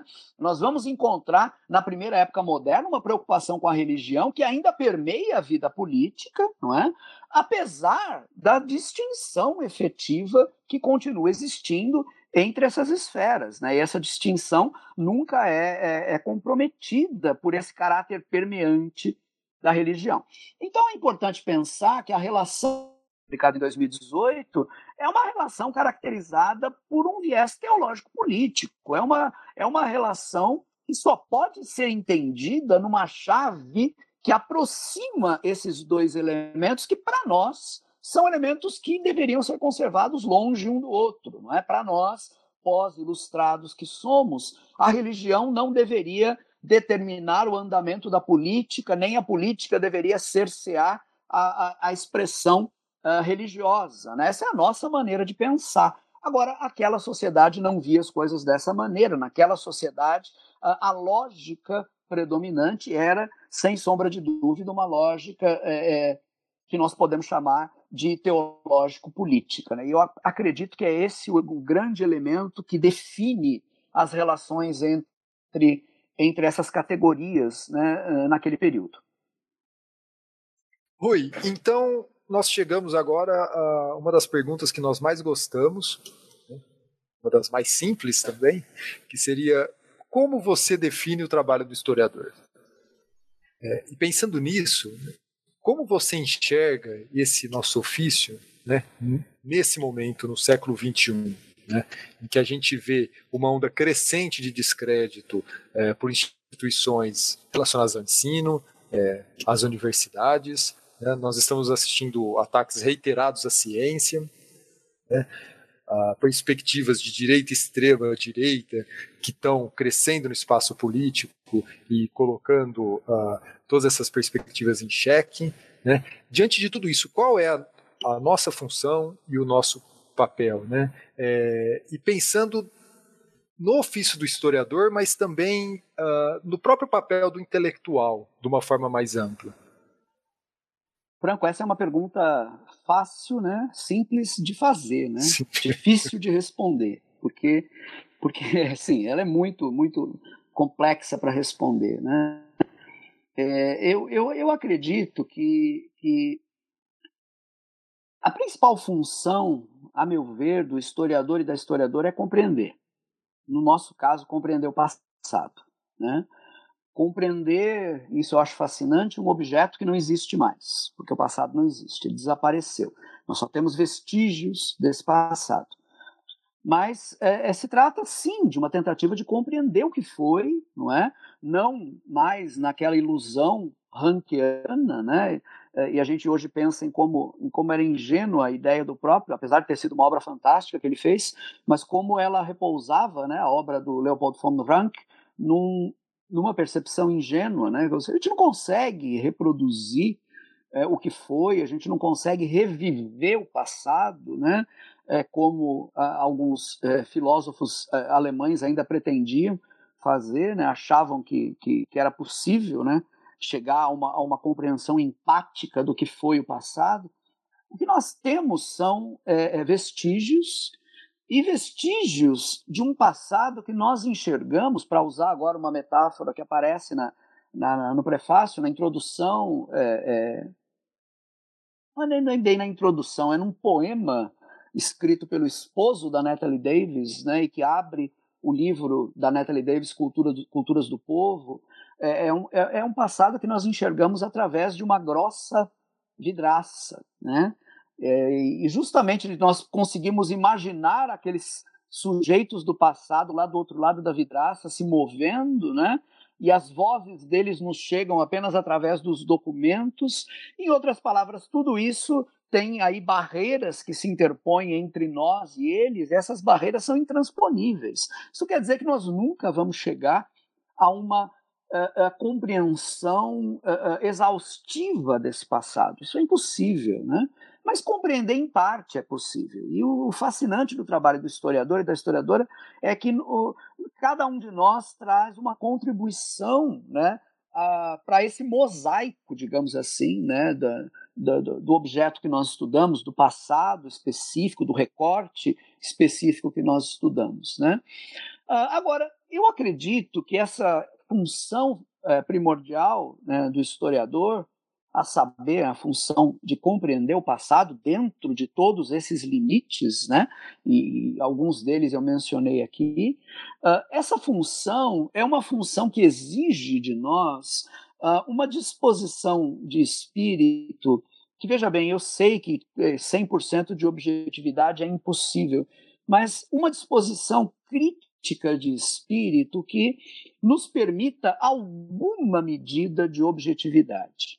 Eu estou dizendo isso porque me preocupa demais uma, uma, uma forma de agir historiográfico que eu estou vendo muito frequente entre alguns colegas hoje em dia, mas que encanta muito os estudantes, que é uh, o, o, o projeto de uma história, o projeto de uma história que pensa o passado para mudar o presente. Né? Vejam, eu é, comungo, por assim dizer, muito das é, é, intenções combativas desses meus colegas no que diz respeito a mudar o presente. Eu acho que no presente, de fato, tem muita coisa que precisa ser mudada, mas eu tenho muito medo de uma tentativa de compreender o passado que se processe em função de uma luta do presente. Porque eu acho que nesse exercício nós corremos sim o risco de comprometer a nossa compreensão do passado. Volto a dizer, eu sei que 100% de objetividade é algo inatingível.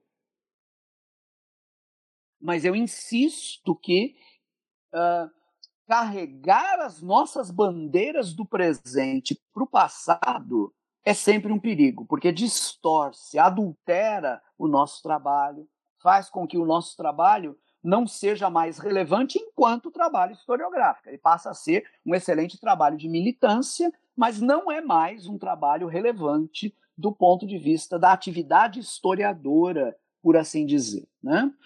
Ah, então eu faria eh, esse senão, né? e com isso eu não quero dizer que eu questiono a participação política do historiador, da historiadora, do intelectual, de jeito nenhum. Né? Mas eu questiono quando a, a, a, motivação desse trabalho acaba, de alguma maneira, comprometendo a nossa compreensão daquilo que aconteceu no passado. Né? E não aceito a ideia de que não é possível que não seja assim, que sempre nós vamos ter que ler o passado a partir de um determinado viés do, do, presente, um viés, seja ele político ou ideológico do presente. Eu não aceito essa, essa colocação, porque eu acho que desse jeito nós nos tornamos, nós tornamos a compreensão do passado sempre refém de determinadas posturas que nós adotamos no presente. Dizer que objetividade é total não é possível é uma coisa. Dizer que só é possível fazer a história combativa ou fazer a história nessa perspectiva é uma coisa muito diferente na minha maneira de ver.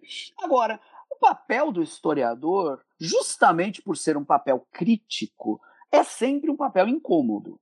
Né? É sempre o, o, o papel daquele que, por exemplo, né, uh, acaba dizendo: olha, as coisas nem sempre foram assim.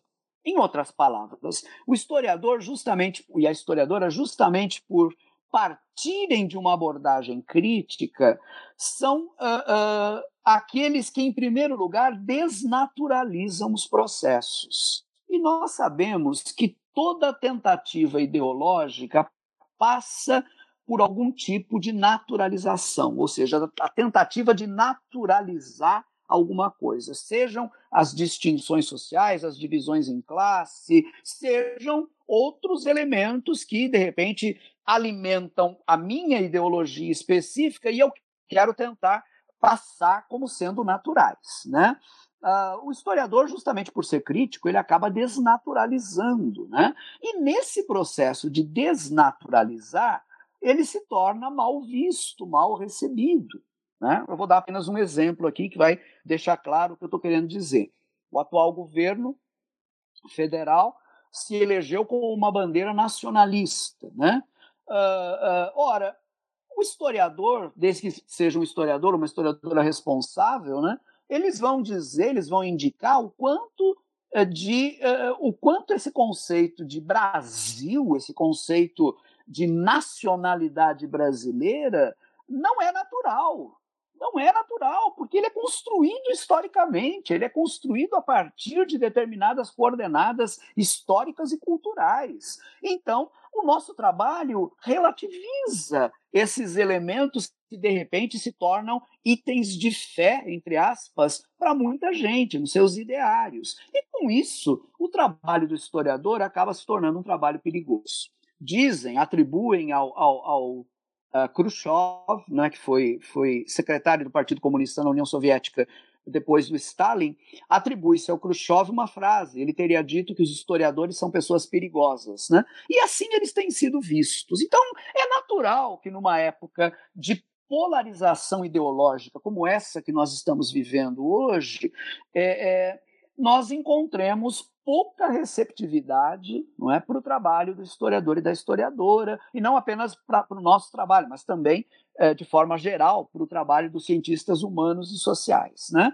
É meio que é, é compreensível isso, justamente porque nós destruímos as vacas sagradas desses é, é, é programas, por assim dizer, com a nossa postura crítica relativizadora, com a nossa postura de indicar que determinados elementos têm origem histórica e, portanto, não podem ser considerados é, elementos é, transcendentes. Né? O historiador lida com o que é histórico, ele não lida com o que é o, tra o transcendente, ele não arbitra sobre o que é transcendente, mas ele arbitra, ou seja, ele se manifesta sobre aquilo que é imanente, sobre aquilo que possui né, essa densidade histórica, por assim dizer. Né?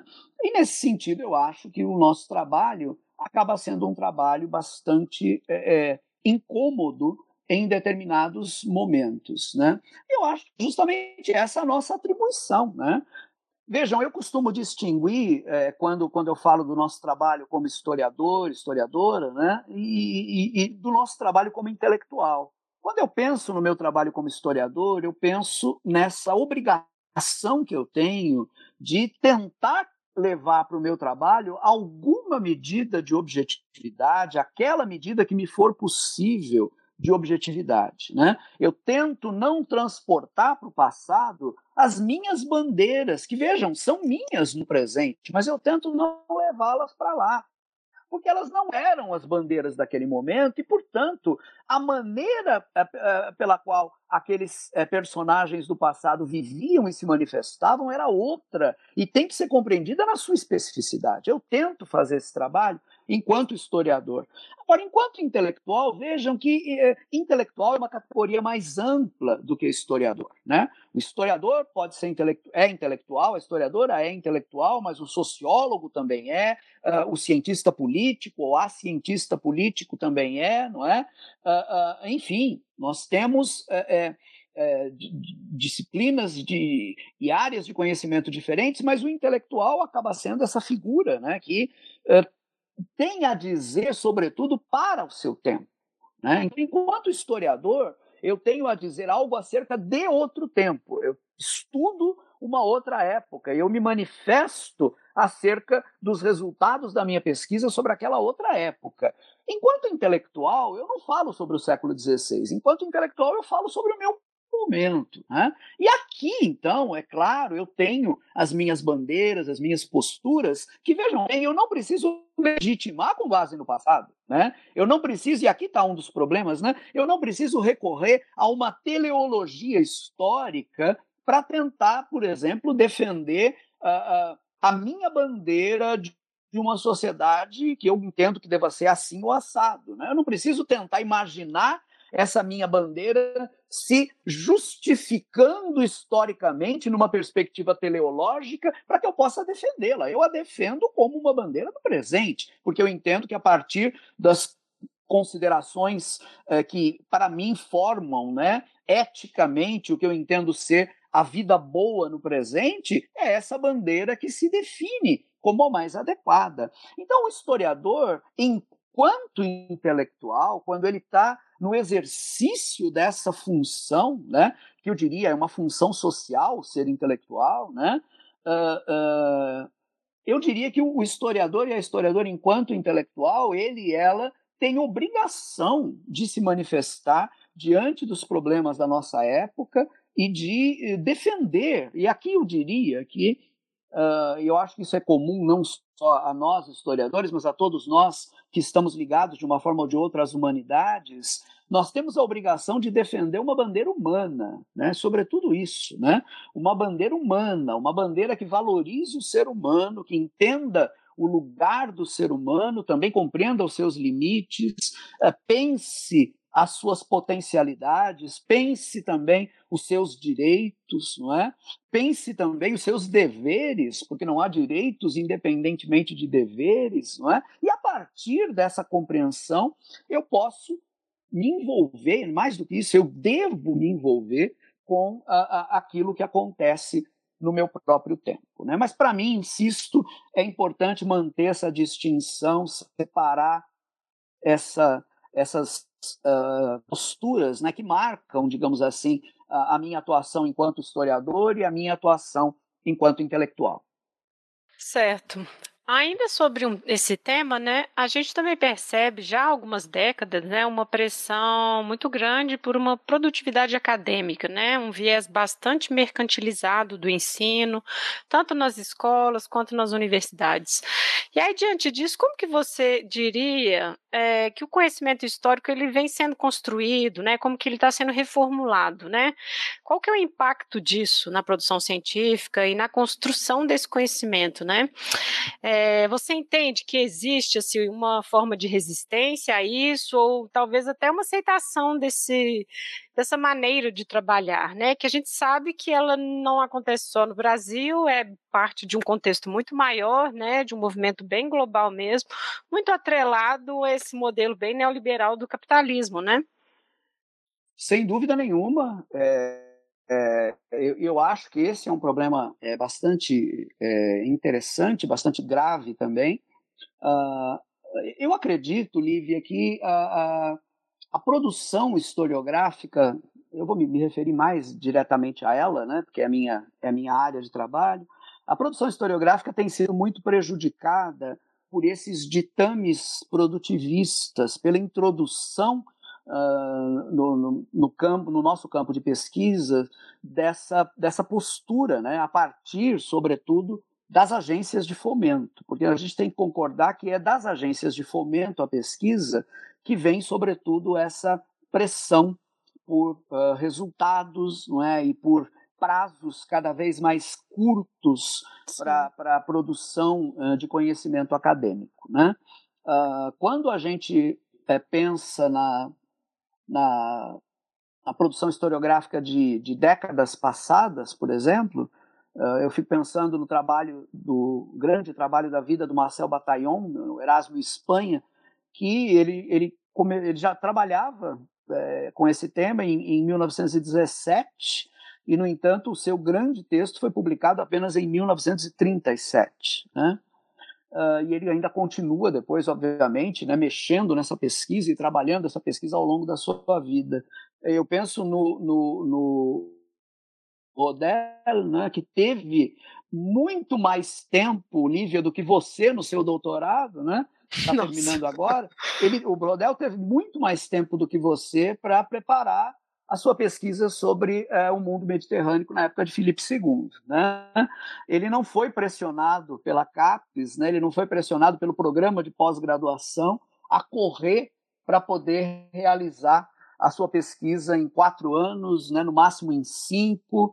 Então, eu acho sim que, que há uma, uma, perda muito grande, uma perda de qualidade. Né? Além disso, né, eu, eu acho que, é, sobretudo, essa febre no sentido de que uh, os pesquisadores publiquem, publiquem muito, publiquem rapidamente. Isso não leva em conta o fato de que os pesquisadores são diferentes uns dos outros, alguns escrevem mais lentamente do que outros, não é?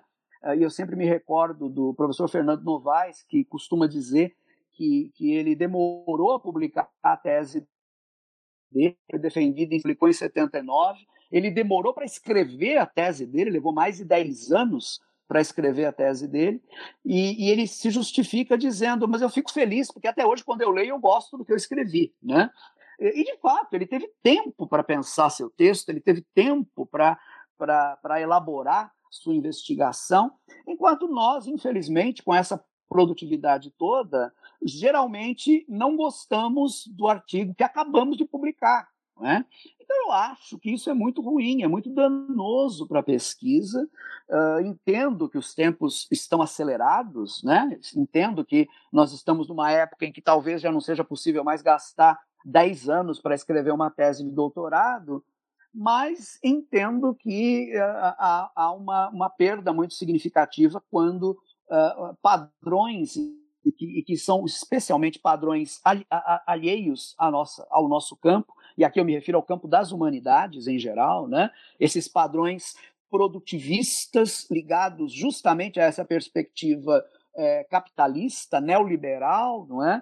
que talvez funcionem é, em dinâmicas ligadas à produção industrial, ligadas às engenharias, no limite, talvez, em alguma medida, ligadas às ciências chamadas duras, mas que não funciona quando esses padrões são transferidos para as humanidades. As humanidades demandam tempo, então eu penso no antropólogo que para conhecer uma cultura indígena, entrar na sua língua, compreender seus costumes, entender sua maneira de, de, de, de enxergar o mundo, ora, isso se faz é, com muito tempo de imersão naquela realidade, não é? E imaginar que em dois anos de, de auxílio regular de pesquisa da FAPESP é possível chegar a resultados surpreendentes nesse tipo de, de, de campo de atividade, é, eu imagino que imaginar demais, né?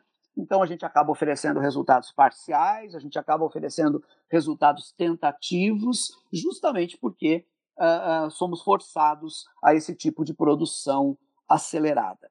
Uh, acho que nós precisamos protestar, nós, pesquisadores, aprend precisamos aprender a pressionar no sentido de que essa lógica produtivista seja, seja alterada. Né? Não sei se tenho muita esperança de que dê certo, mas acho que lutar é a nossa última alternativa, eu diria. Certamente. E como a gente está pensando então em escolas e universidades, né? Vamos pensar agora na sala de aula, né? Na, na sua experiência, nos seus anos de ensino, né? Como você pensa o ensino de história moderna no Brasil, né? Como que você trabalha essas temáticas específicas da sua pesquisa em sala de aula? A minha experiência, Lívia, de sala de aula é uma experiência é, limitada ao ensino superior, né? Eu nunca tive experiência de sala de aula na, na docência nos níveis fundamental e médio. Né? Sempre digo isso para meus alunos, eu sou completamente ignorante quando se trata especificamente desse trabalho, mas, uh, por força, obviamente, da minha, da minha dos meus interesses de pesquisa e por força da minha posição como professor, eu estou inteirado de como, eventualmente, os temas da minha área de concentração acabam sendo é, é, trabalhados né, na, na, classe, quando se pensa ali na classe no ensino fundamental e médio. É, por conta disso, eu tenho me esforçado já há alguns anos a tentar fazer os meus cursos de história moderna dialogarem um pouquinho com essa realidade, sempre tentando trazer a cada semestre a discussão desse problema mais ligado ao ensino de história, né? Eu costumo fazer isso nas disciplinas obrigatórias que eu dou, que são História Moderna 1, História Moderna 2.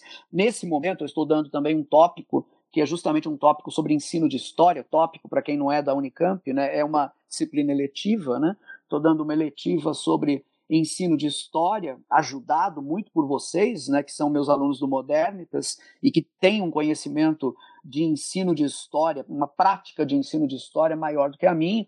Eu estou conseguindo trabalhar várias dessas questões uh, junto com os alunos. Uh, agora, eu entendo que a história moderna ela tem sido alvo de incompreensão, não é?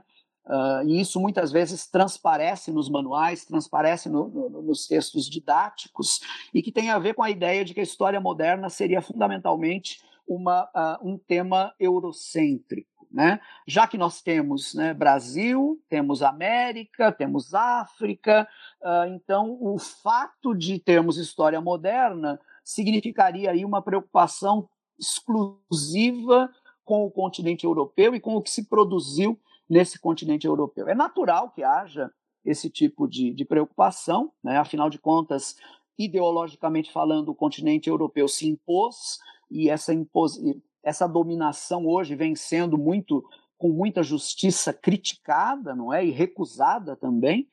Mas uh, o meu esforço tem sido no sentido de mostrar que os temas de história moderna não são temas eurocêntricos. E eu procuro fazer isso não apenas ligando os temas da história moderna a uma realidade maior, que é uma realidade que se descortina justamente a partir da primeira época moderna, a realidade uh, uh, da, de um mundo global, efetivamente, né, para usar a expressão cara ao Sérgio Gruzinski, é a época a, a, partir da qual o mundo ganha consciência das suas quatro partes, né? ou seja, ele é maior do que se pensava até então, e daqui um pouquinho mais de tempo também vai tomar consciência da sua quinta parte, que é uh, uh, o Pacífico Sul, a Oceania, né? que entra nesse circuito um pouco mais tardiamente. Mas não apenas me servindo dessa chave, da chamada chave global, né? porque eu também acho que não é para justificar os temas da história moderna apenas porque eles se relacionam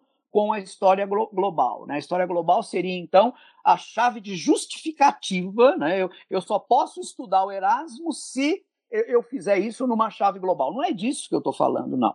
O que eu tento mostrar é que os temas específicos de história moderna, vou usar como exemplo o meu próprio tema, humanismo erasmiano, eles não são temas eurocêntricos, até porque não havia ideia de Europa nesse momento. No momento que eu estudo, não é, sobretudo, a primeira época moderna, é uma época que ainda não pensa a Europa como a Europa vai ser pensada a partir do século XVIII.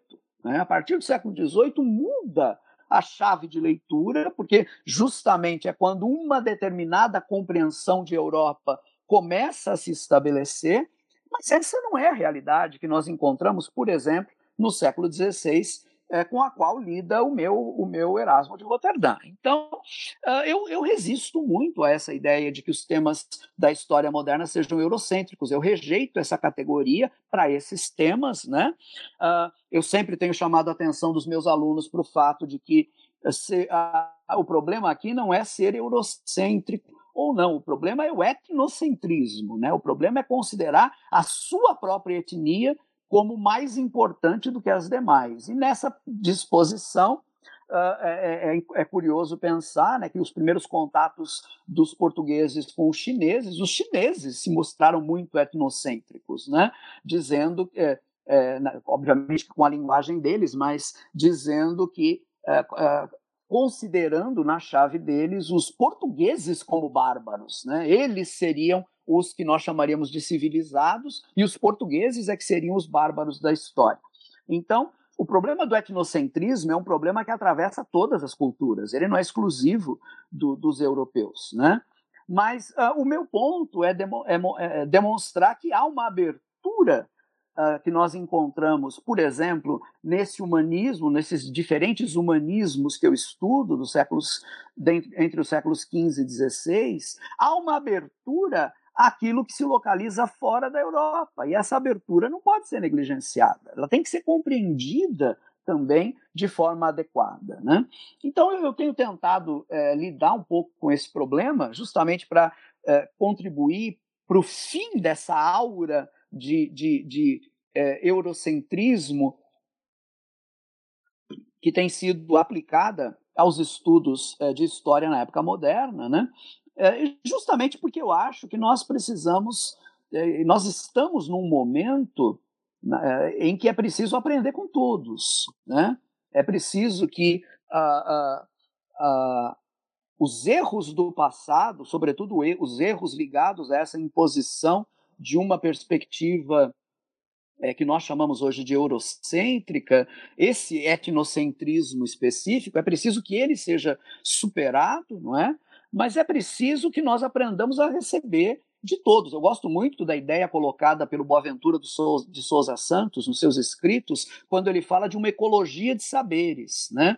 Ou seja, ele tenta mostrar que alguns saberes foram historicamente apagados, né, justamente por essa imposição ideológica né, europeia, uh, e é preciso agora recuperar esses saberes, mas nesse processo de recuperar esses saberes, é preciso não apagar também os saberes específicos daquela localidade, daquele cantinho ali do mundo chamado Europa, porque eles também têm elementos a contribuir.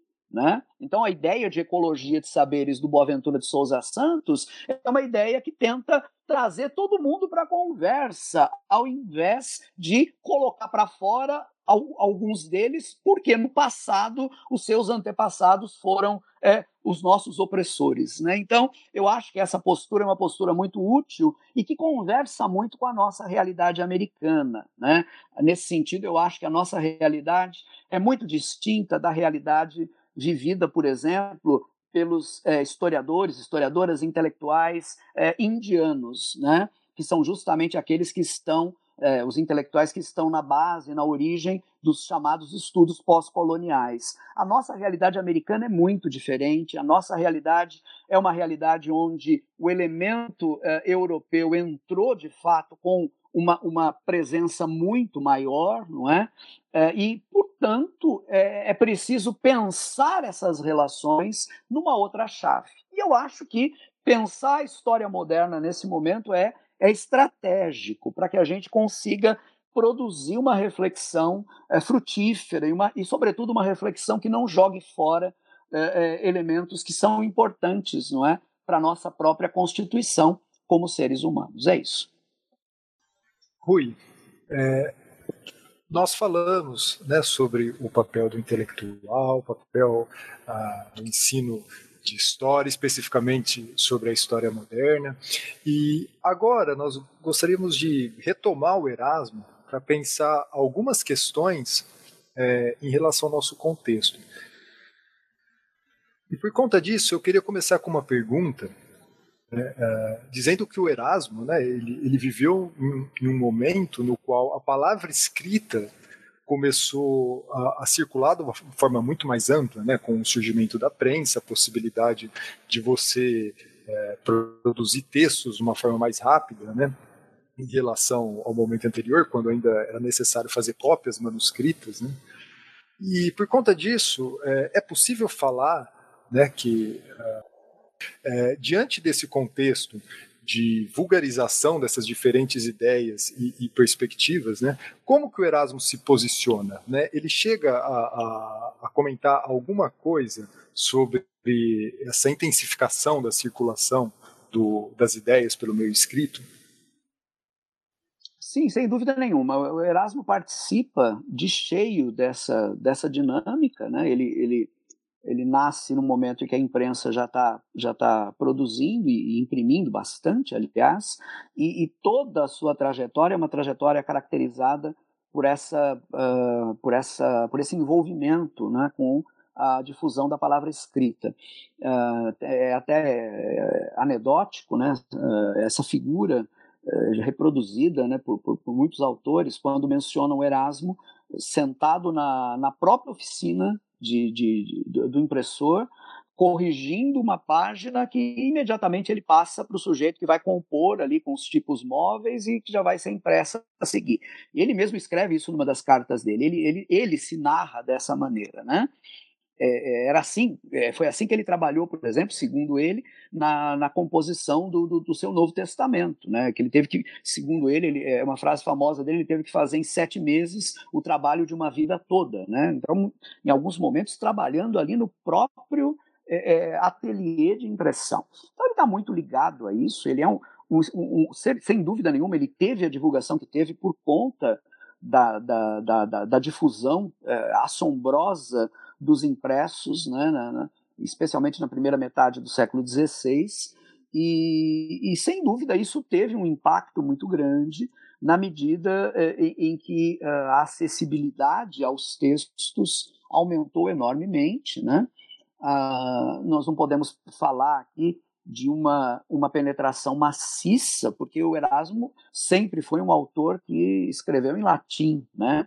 Ele não apenas escrevia em latim, ele falava latim no cotidiano, né? Apesar de ser é, neerlandês de origem, né? É, batavo, tá? ele abandona praticamente a sua língua materna, ele só se expressa em latim, falado, escrito, e, uh, segundo as crônicas da sua morte, ele apenas vai falar uh, o seu idioma natal, o, o, o, neerlandês, novamente no momento da morte. Né? Sua última frase, né? Deus amado, é uma frase que ele pronuncia em, em holandês, né? em neerlandês. Né? Mas, uh, então, obviamente, o latim nesse momento não é compreendido por todas as populações europeias. Né?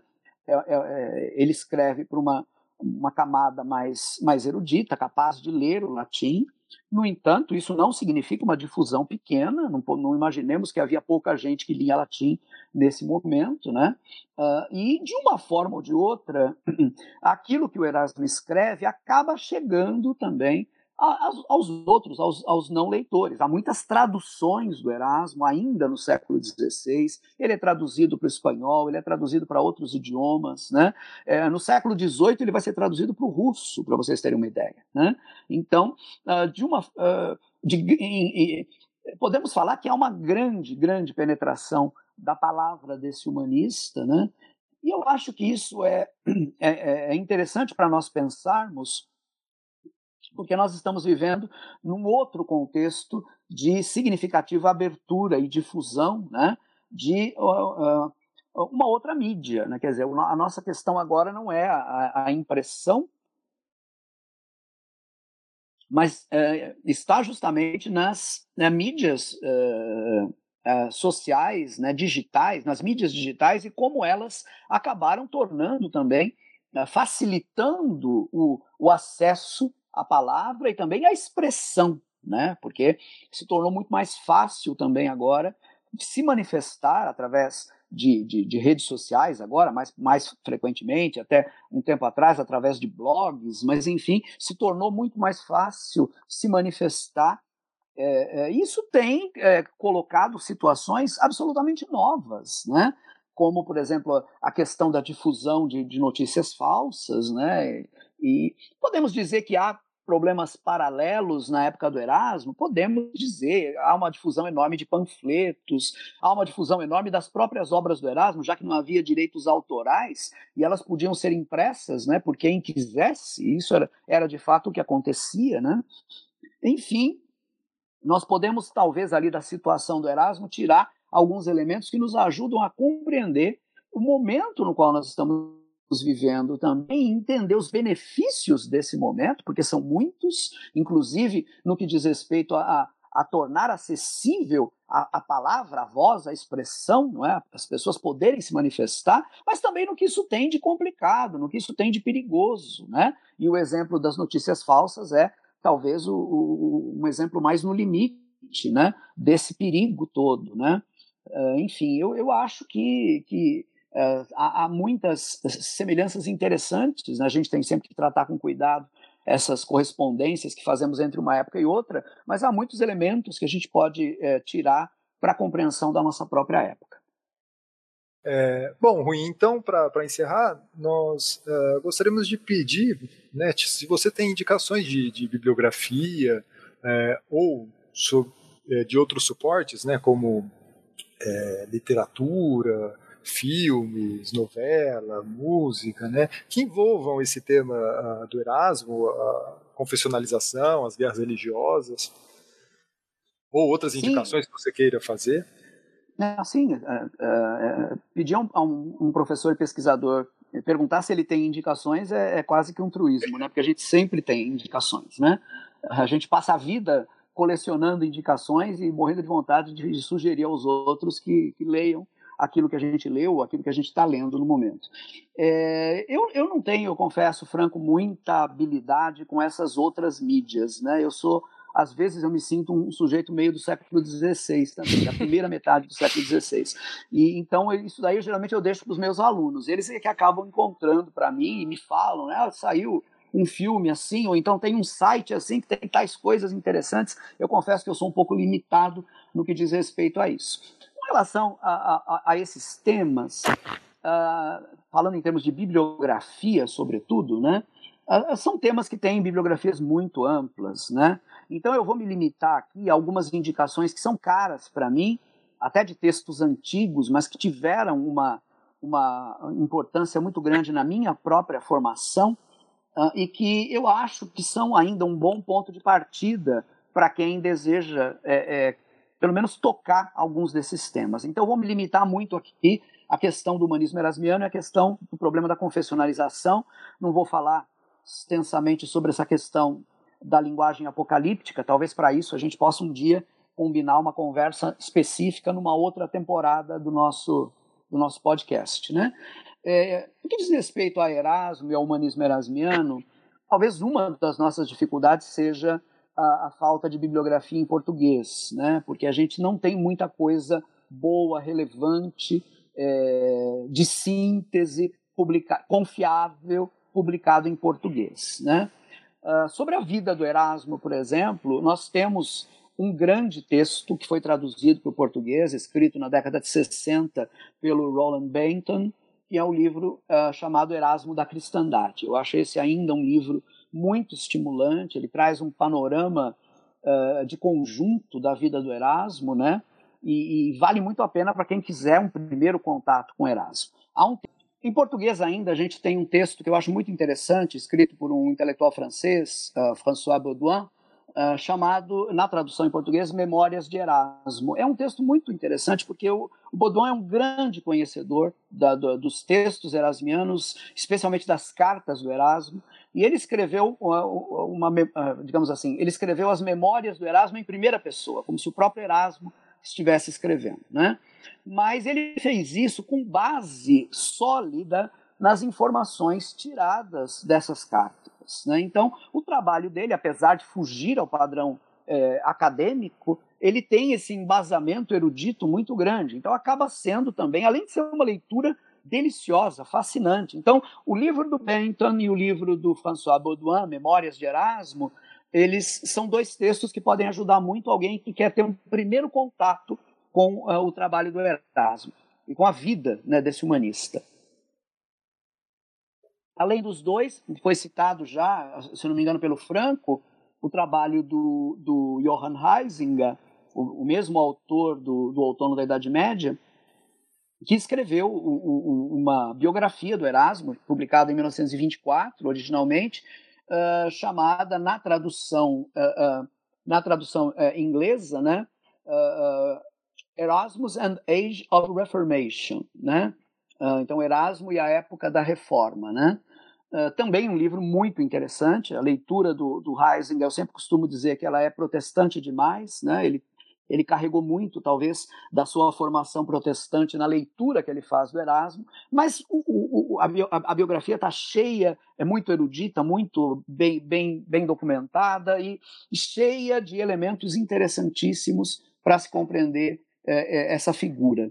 Além desses dois, uh, eu destacaria mais dois apenas. Um é, é o, o Leon Halkin, né, que, por quem eu tenho um grande apreço, Uh, não, não foi traduzido, mas para quem lê francês, há um texto dele chamado Erasmo parmi nous, uh, Erasmo entre nós, belíssimo também, uma, uma, ótima biografia do Erasmo, que tem também o mérito de, de, dialogar muito com as obras do Erasmo. Em cada período da vida, o, o, o Harkin vai observando uh, as principais obras escritas, discutindo essas obras, então, um trabalho também é, primoroso.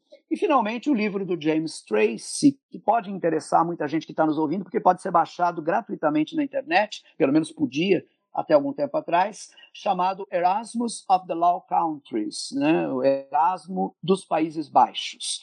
É, é interessante, ele tenta ser um contraponto ao livro do Benton, né? Erasmo da Cristandade, pensando aqui as raízes locais do Erasmo. Um trabalho de 1996, mas muito interessante também. Com relação à confessionalização, eu ou bem com relação ao problema religioso como um todo, porque vocês tocaram na questão das guerras de religião, né? Eu acho muito interessante para quem lê inglês o trabalho de síntese do Mark Greengrass chamado Christendom Destroyed, né?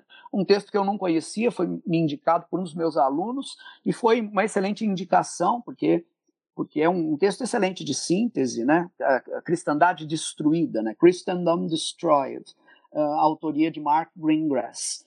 Uh, e com relação à, à, questão mais específica da confessionalização, eu vou pedir muitas desculpas pelo que eu vou fazer agora, porque é extremamente deselegante. Mas, como é um tema muito complexo e que tem pouca coisa publicada em português, pouquíssima coisa, uh, boa parte da bibliografia está em alemão e, e, e, em inglês, né? alguma coisa em italiano também. Uh, eu remeto a, a, o nosso ouvinte mais curioso ao capítulo que eu escrevi na minha tese de doutoramento. A minha tese uh, ela está disponível né, no banco de teses, banco de dissertações e teses da USP. O título é Entre o Dito e o Maldito, maldito, né? Tudo junto. Entre o dito e o maldito. Uh, e ali vocês podem, no capítulo 5, encontrar uma análise detalhada que eu fiz desses uh, chamados processos de confessionalização. Uma leitura sintética dessa análise, com, algumas, com alguns aprofundamentos e algumas sugestões adicionais, eu acabei fazendo num artigo que eu escrevi e publiquei em 2017 na revista Tempo, da Federal Fluminense, então, ali na Tempo, no ano de 2017, o único artigo meu que saiu naquele ano, nessa revista, vocês vão poder encontrar também algumas informações interessantes. E para terminar, eu, né, para não ficar só na, na, nos textos historiográficos, né, eu sugeriria para quem se encanta por esse período, que é o meu período, o período que me encantou totalmente, né? fins do século XV, inícios do século XVI, eu sugeriria um romance que para mim está entre os melhores romances da literatura francesa do século XX. Talvez eu, eu diria, eu corro o risco de dizer, na minha opinião, a maior escritora francesa uh, do, do, do, do, século XX, né? Uh, deixa no chinelo todas as outras que eu já li, que é Marguerite Yourcenar e o seu romance uh, que tem como título A Obra em Negro. A Obra em Negro é um romance que se preocupa em narrar a trajetória de um personagem específico, né, o Zenon, que é um personagem que é muito formado, né? A própria Marguerite Yourcenar dá no, no, final da obra uma lista das suas fontes, né? E ela vai dizer ali que ela se pautou muito no Erasmo, né? Uh, e em algumas outras figuras de chamados alquimistas agora, né? Do período para compor essa figura meio compósita, né? Mesmo que é o seu Zenon, né? o seu personagem chamado Zenon. Mas enfim, é um romance interessantíssimo, narra a trajetória né, da, do, do nascimento até a morte dessa figura. É um sujeito que tem inquietações intelectuais muito vívidas, muito interessantes, e em torno disso a gente tem um retrato da primeira metade do século XVI muito, muito interessante. É curioso, inclusive, há um capítulo que para mim é talvez o, ponto alto da obra, né? É um capítulo chamado A Morte em Münster, onde a Marguerite Yourcenar narra, né, reproduz romanescamente o cerco de Münster que eu abordei né, né, na minha pesquisa, né, num artigo que saiu em 2017 na revista de História da USP, que foi uh, que tratou também do cerco de Sancerre, né, que foi mencionado pela Lívia. Então, esse capítulo já valeria a leitura, né, um capítulo apaixonante, mas o livro inteiro, o romance inteiro, escrito com muita meticulosidade por alguém que teve muito cuidado, inclusive, em se valer de informações é, históricas para o seu texto, está é, tá entre, sem dúvida nenhuma, a, a, é uma das obras mais fantásticas da literatura do século XX. Eu recomendo muito a sua leitura. Eu acho que seriam essas as, as indicações que eu faria. Bom, a gente então agradece imensamente ao Rui, né, pelo tempo, por essas indicações. Eu espero que quem acompanhou o trabalho, né, do, os episódios do podcast do Modernos até aqui, agradeço muito aos ouvintes. E é isso. Bom, eu quero agradecer também muito né, o convite de vocês. Como eu disse no começo, me honrou demais. Foi um prazer e um privilégio participar é, com vocês é, do encerramento dessa temporada do podcast do Modernitas. E eu agradeço, agradeço a vocês dois, é, Lívia e Franco, as perguntas de vocês. E também agradeço a vocês, ouvintes. Né? Obrigado mesmo. Foi um prazer para mim. Foi um prazer. Sim. Obrigado, Rui. É, obrigado a todos os ouvintes. E nos vemos nas nossas próximas temporadas. Um abraço e até. Até.